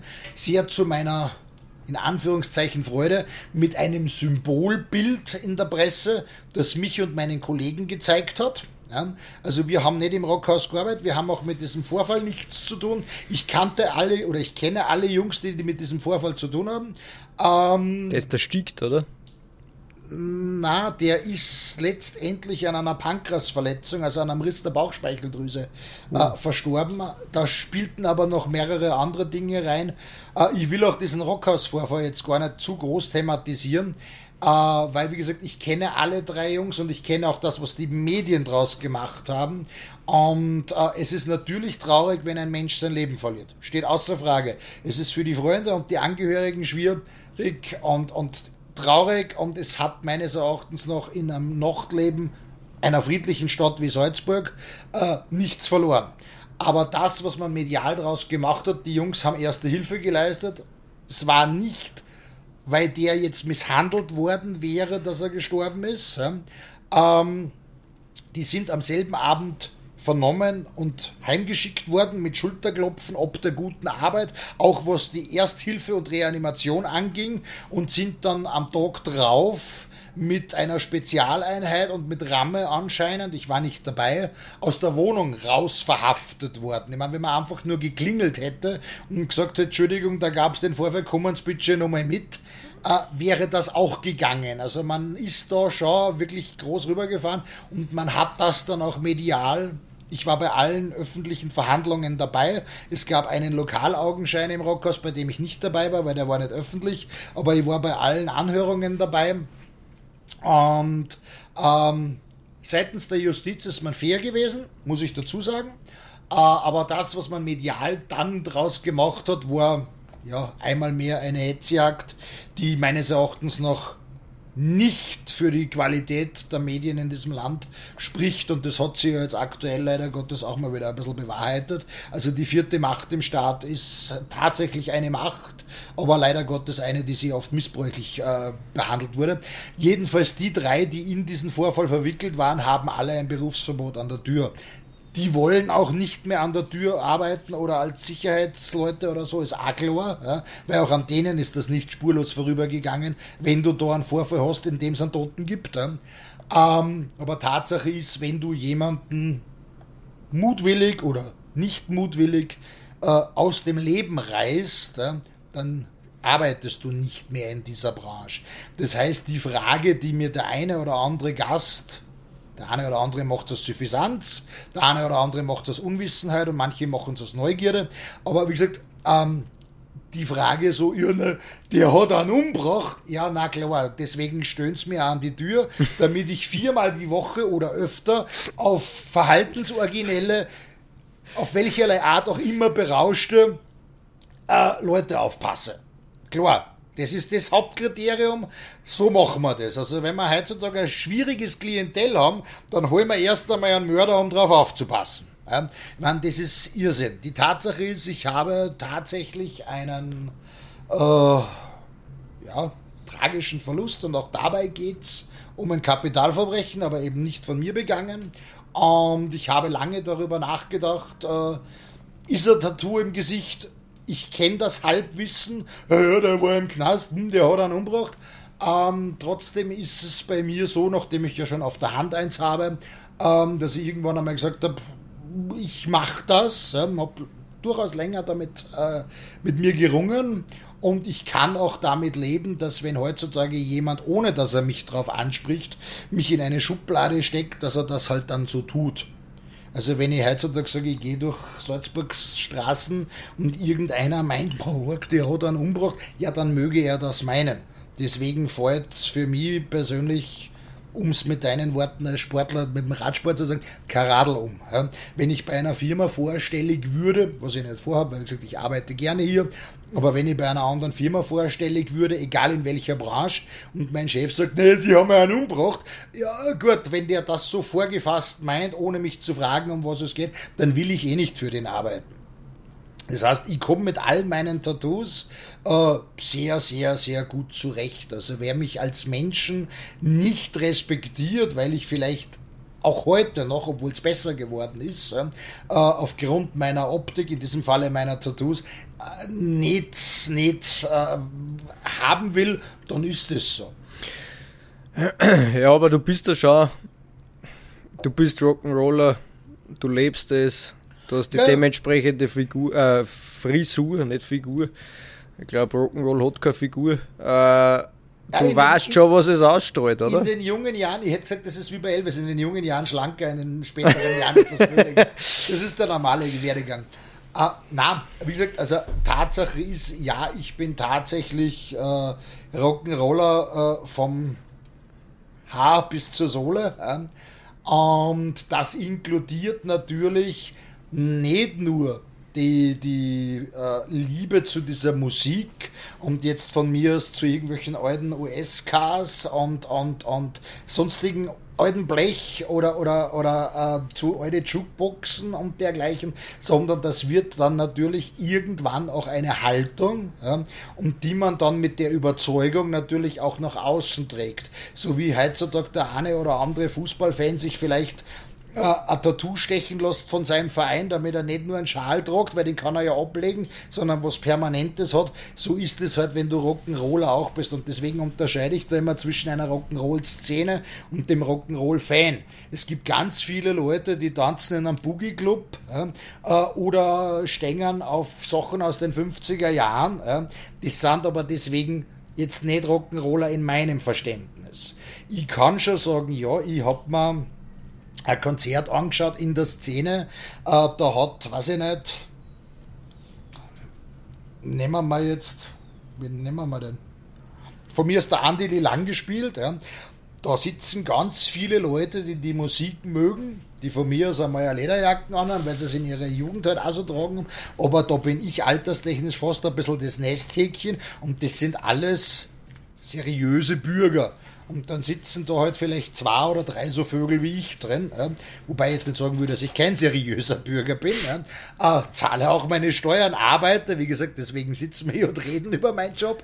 Ähm, aber Tatsache ist, der Rock'n'Roll-Fan, der sich jetzt einmal, wie gesagt, ein Konzert anschaut oder mal ein Platten kauft, äh, aber sonst im Alltag mit einem normalen, modernen Auto rumfährt, ähm, eine normale was immer eine normale Frisur sein mag, trägt und, und, und seinen 9-to-5-Job hat, das ist völlig legitim, aber das ist halt jetzt nicht diese Subkultur des Rock'n'Roll, wo jemand sagt, er fährt 365 Tage im Jahr äh, ein lautpötterndes altes Moped, Motorradl, Auto, ähm, sieht jeden Tag komisch aus und ist eventuell bis über die Fingernägel tätowiert. Ähm, wobei ich jetzt auch nicht sagen muss, dass Rock'n'Roller grundsätzlich tätowiert sein müssen. Ähm, also wenn man jetzt äh, den Elvis und, und, und all die Großen aus der B- und C-Riege der Rock'n'Roll-Stars aus den USA nimmt zum Beispiel, ja, dann waren da die wenigsten beziehungsweise fast keiner tätowiert, weil das in den 50ern halt auch noch nicht angesagt war. Der Trend kommt eigentlich ein bisschen aus England. Ja, die haben da das etwas wildere Leben vorgelebt. Ähm, aber da darf ich ja nicht mehr hin. Weil er mit dem Podcast ein bisschen einen Bildungsauftrag erfüllen will. Und wir glaube, ich sehe die Uhrzeit nicht, aber ich glaube, wir reden schon über zwei Stunden. Ähm, Möglich. Gib uns noch drei Liedern mit, die man sich nach dem Podcast anhören sollte. Ja, also nachdem man mir ja quasi den Namen Elvis irgendwann aufs Auge gedrückt hat, das habe ich nicht selber gemacht, sondern das wurde von außerhalb getan, hätte ich natürlich gesagt, äh, um Elvis kommt man nicht drum rum. Äh, der hat dem Musikstil ein Äußeres gegeben, der hat über mehrere Jahre diese Musik einfach optisch geprägt. Deswegen wird er auch als der King of Rock'n'Roll gefeiert, obwohl er das vielleicht gar nicht ist. Ähm, äh, aber er hat das mit den Koteletten und dieser Schmalzlocke und dergleichen gemacht. Und nachdem er ja an der Tür öfter mal Ärger hat, hätte ich gesagt, Trouble von Elvis ist sicher eine Scheiben, äh, die nicht fehlen sollte nachdem ich dann gemeint habe, äh, wir haben jetzt da quasi in irgendeiner Form in einer Bar gequatscht und es geht ja eigentlich ums Feiern und um Spaß haben. Die große alte Wanda Jackson mit Let's Have a Party. Ja, die hat eine noch rauere Stimme als ich und ist ein Evergreen, ist ein Klassiker, kennen viele auch außerhalb der Szene. Passt sicher auch sehr gut. Und damit man jetzt aber nicht den Eindruck gewinnt, dass Rock'n'Roll ja quasi äh, nur von irgendwelchen alten oder toten Interpreten am Leben gehalten wird, hätte ich gesagt, nehmen wir mal zum Schluss noch, äh, weil wir gerade die bösen tätowierten Engländer äh, aus der Szene erwähnt haben, nehmen wir mal zum Schluss einfach noch äh, einen Lou Cypher and the Rhythm Rockers und da nehmen wir mal, ja, was nehmen wir mal? Please, Mr. Judge. Da geht es ein bisschen um diese Vorverurteilung äh, für Leute, die eben anders ausschauen, die eigentlich gar nicht immer an Ärger wollen, die gar nicht immer anecken wollen, sondern die eigentlich nur ihre persönliche Freiheit leben wollen, wie es alle anderen mitunter können oder tun. Nur sobald dieses Ausmaß an Freiheit zu groß wird, stößt sich halt jemand dran. Das heißt, wenn du, weiß ich nicht, im Monat zweimal auf ein Fußballmatch fährst und dir da einen Fanschal umtust, wird sich keiner dran stoßen. Wenn du jeden Tag komisch durch die Stadt laufst und Rock'n'Roller oder Punk oder Gothic-Anhänger bist, dann werden die Leute dich etwas argwöhnisch betrachten, weil du bist ein komischer Vogel. Ja? Und ich verstehe den Unterschied ehrlich gesagt nicht. Das eine ist etwas, was Leute machen, um ihr Leben mit Freude zu füllen. Und das andere ist was, was die Leute machen, mit, um ihr Leben mit Freude zu füllen. Natürlich, äh, ich gebe zu, beim Fußball gibt es Hooligans und da gibt es Gewalt und das heiße ich nicht gut. Und ja, auch bei uns in der Szene ist es so, dass wir nicht immer die netten Jungs sind gebe ich auch zu. Aber es gibt auch meistens einen Grund dafür, warum das passiert ist. Also ich habe noch nicht mitbekommen, dass jemand wirklich wahllos auf den unbeteiligten Passanten, Frauen oder Kinder einfach hingeht und da Aggression macht, sondern das Zusammenleben des Menschen, und das ist auch letztendlich bei mir äh, beim Job an der Tür so, besteht eigentlich darin, respektvoll miteinander umzugehen. Das heißt, wenn von außen keine Einmischung oder Aggression kommt, dann wird die auch von der passenden Seite nicht erwidert werden. Und das ist, glaube ich, in diesen Zeiten, wo dieses Land gespalten ist, eigentlich das, was, was wichtig wäre, dass wir wieder lernen, den anderen als vollwertig zu respektieren und nicht gleich vorzuverurteilen, weil er vielleicht anders aussieht oder aus einem anderen Land kommt oder sich anders äh, politisch äußert. Meine, wie gesagt, offiziell war Österreich bis zum Jahr 2020 eine liberale Demokratie und wir haben auch geschichtlich immer davon gelebt, dass dieses Land bereichert wurde durch Einflüsse von außen. Und ich finde es sehr, sehr traurig, dass man da in letzter Zeit einfach wieder gewaltig zurückrudert und sich eigentlich wieder einigelt im Sinne von, der hat eine andere Meinung, schmeißt ihn auf den Scheiterhaufen, ähm, der hat nicht den passenden Pass, das ist keiner von uns. Ich meine, dass man das nach 75 Jahren Faschismus in Österreich wieder beweisen muss, dass man sozusagen zu den guten Bürgern gehört, ein solidarisches, das finde ich persönlich sehr arisch und das finde ich sehr schlecht. Und wie gesagt, ich denke, wenn man die Menschen genauso wie das in meinem Job versuchen, äh, aufeinander mit, mit nicht mit überschwänglicher Freude oder, oder geheuchelter Freundschaft, aber einfach mit einem standardisierten Maß an Respekt aufeinander zugehen, dann können die Leute auch miteinander reden und dann kann man vielleicht doch so Sachen wie meine Träne oder andere Sachen aus der Welt schaffen, ohne dass es zur Verbreitung von Halbwahrheiten dient. Und das wäre meines Erachtens noch in der Gastro als auch abseits gesellschaftlich wünschenswert. Ich glaube, das war das Schlussplädoyer. Wie man den Waldler ruft, so kommt es zurück, glaube ich, heißt das alte Sprichwort. Ich wollte gerade sagen, in Österreich hat man früher gesagt, so wie es man in den Wald einschreit, so kommt es zurück. Und das ist letztendlich auch genau das, um was es geht. Elvis, vielen lieben Dank für dieses Gespräch. Ich trinke jetzt mit dir abseits von dem Mikrofon nur Bier. Ich wollte gerade sagen, du darfst jetzt noch nüchtern, weil wir haben uns ja nicht so dem Suff hingegeben, alles mal sicher einpacken und dann werden wir uns einfach unten ins Getümmel, wo wir die Musik ausgeschlossen haben, setzen und einfach noch in aller Ruhe einen Trink nehmen. Danke dir. Ich sage vielen Dank, fühle mich geehrt, da heute dabei gewesen zu sein. Ich hoffe, es kommt bei deinen äh, Hörern und beim Roman bei den Sehern gut an. Und ja, heiter weiter in die richtige Richtung. Danke dir. Bitte. Super was.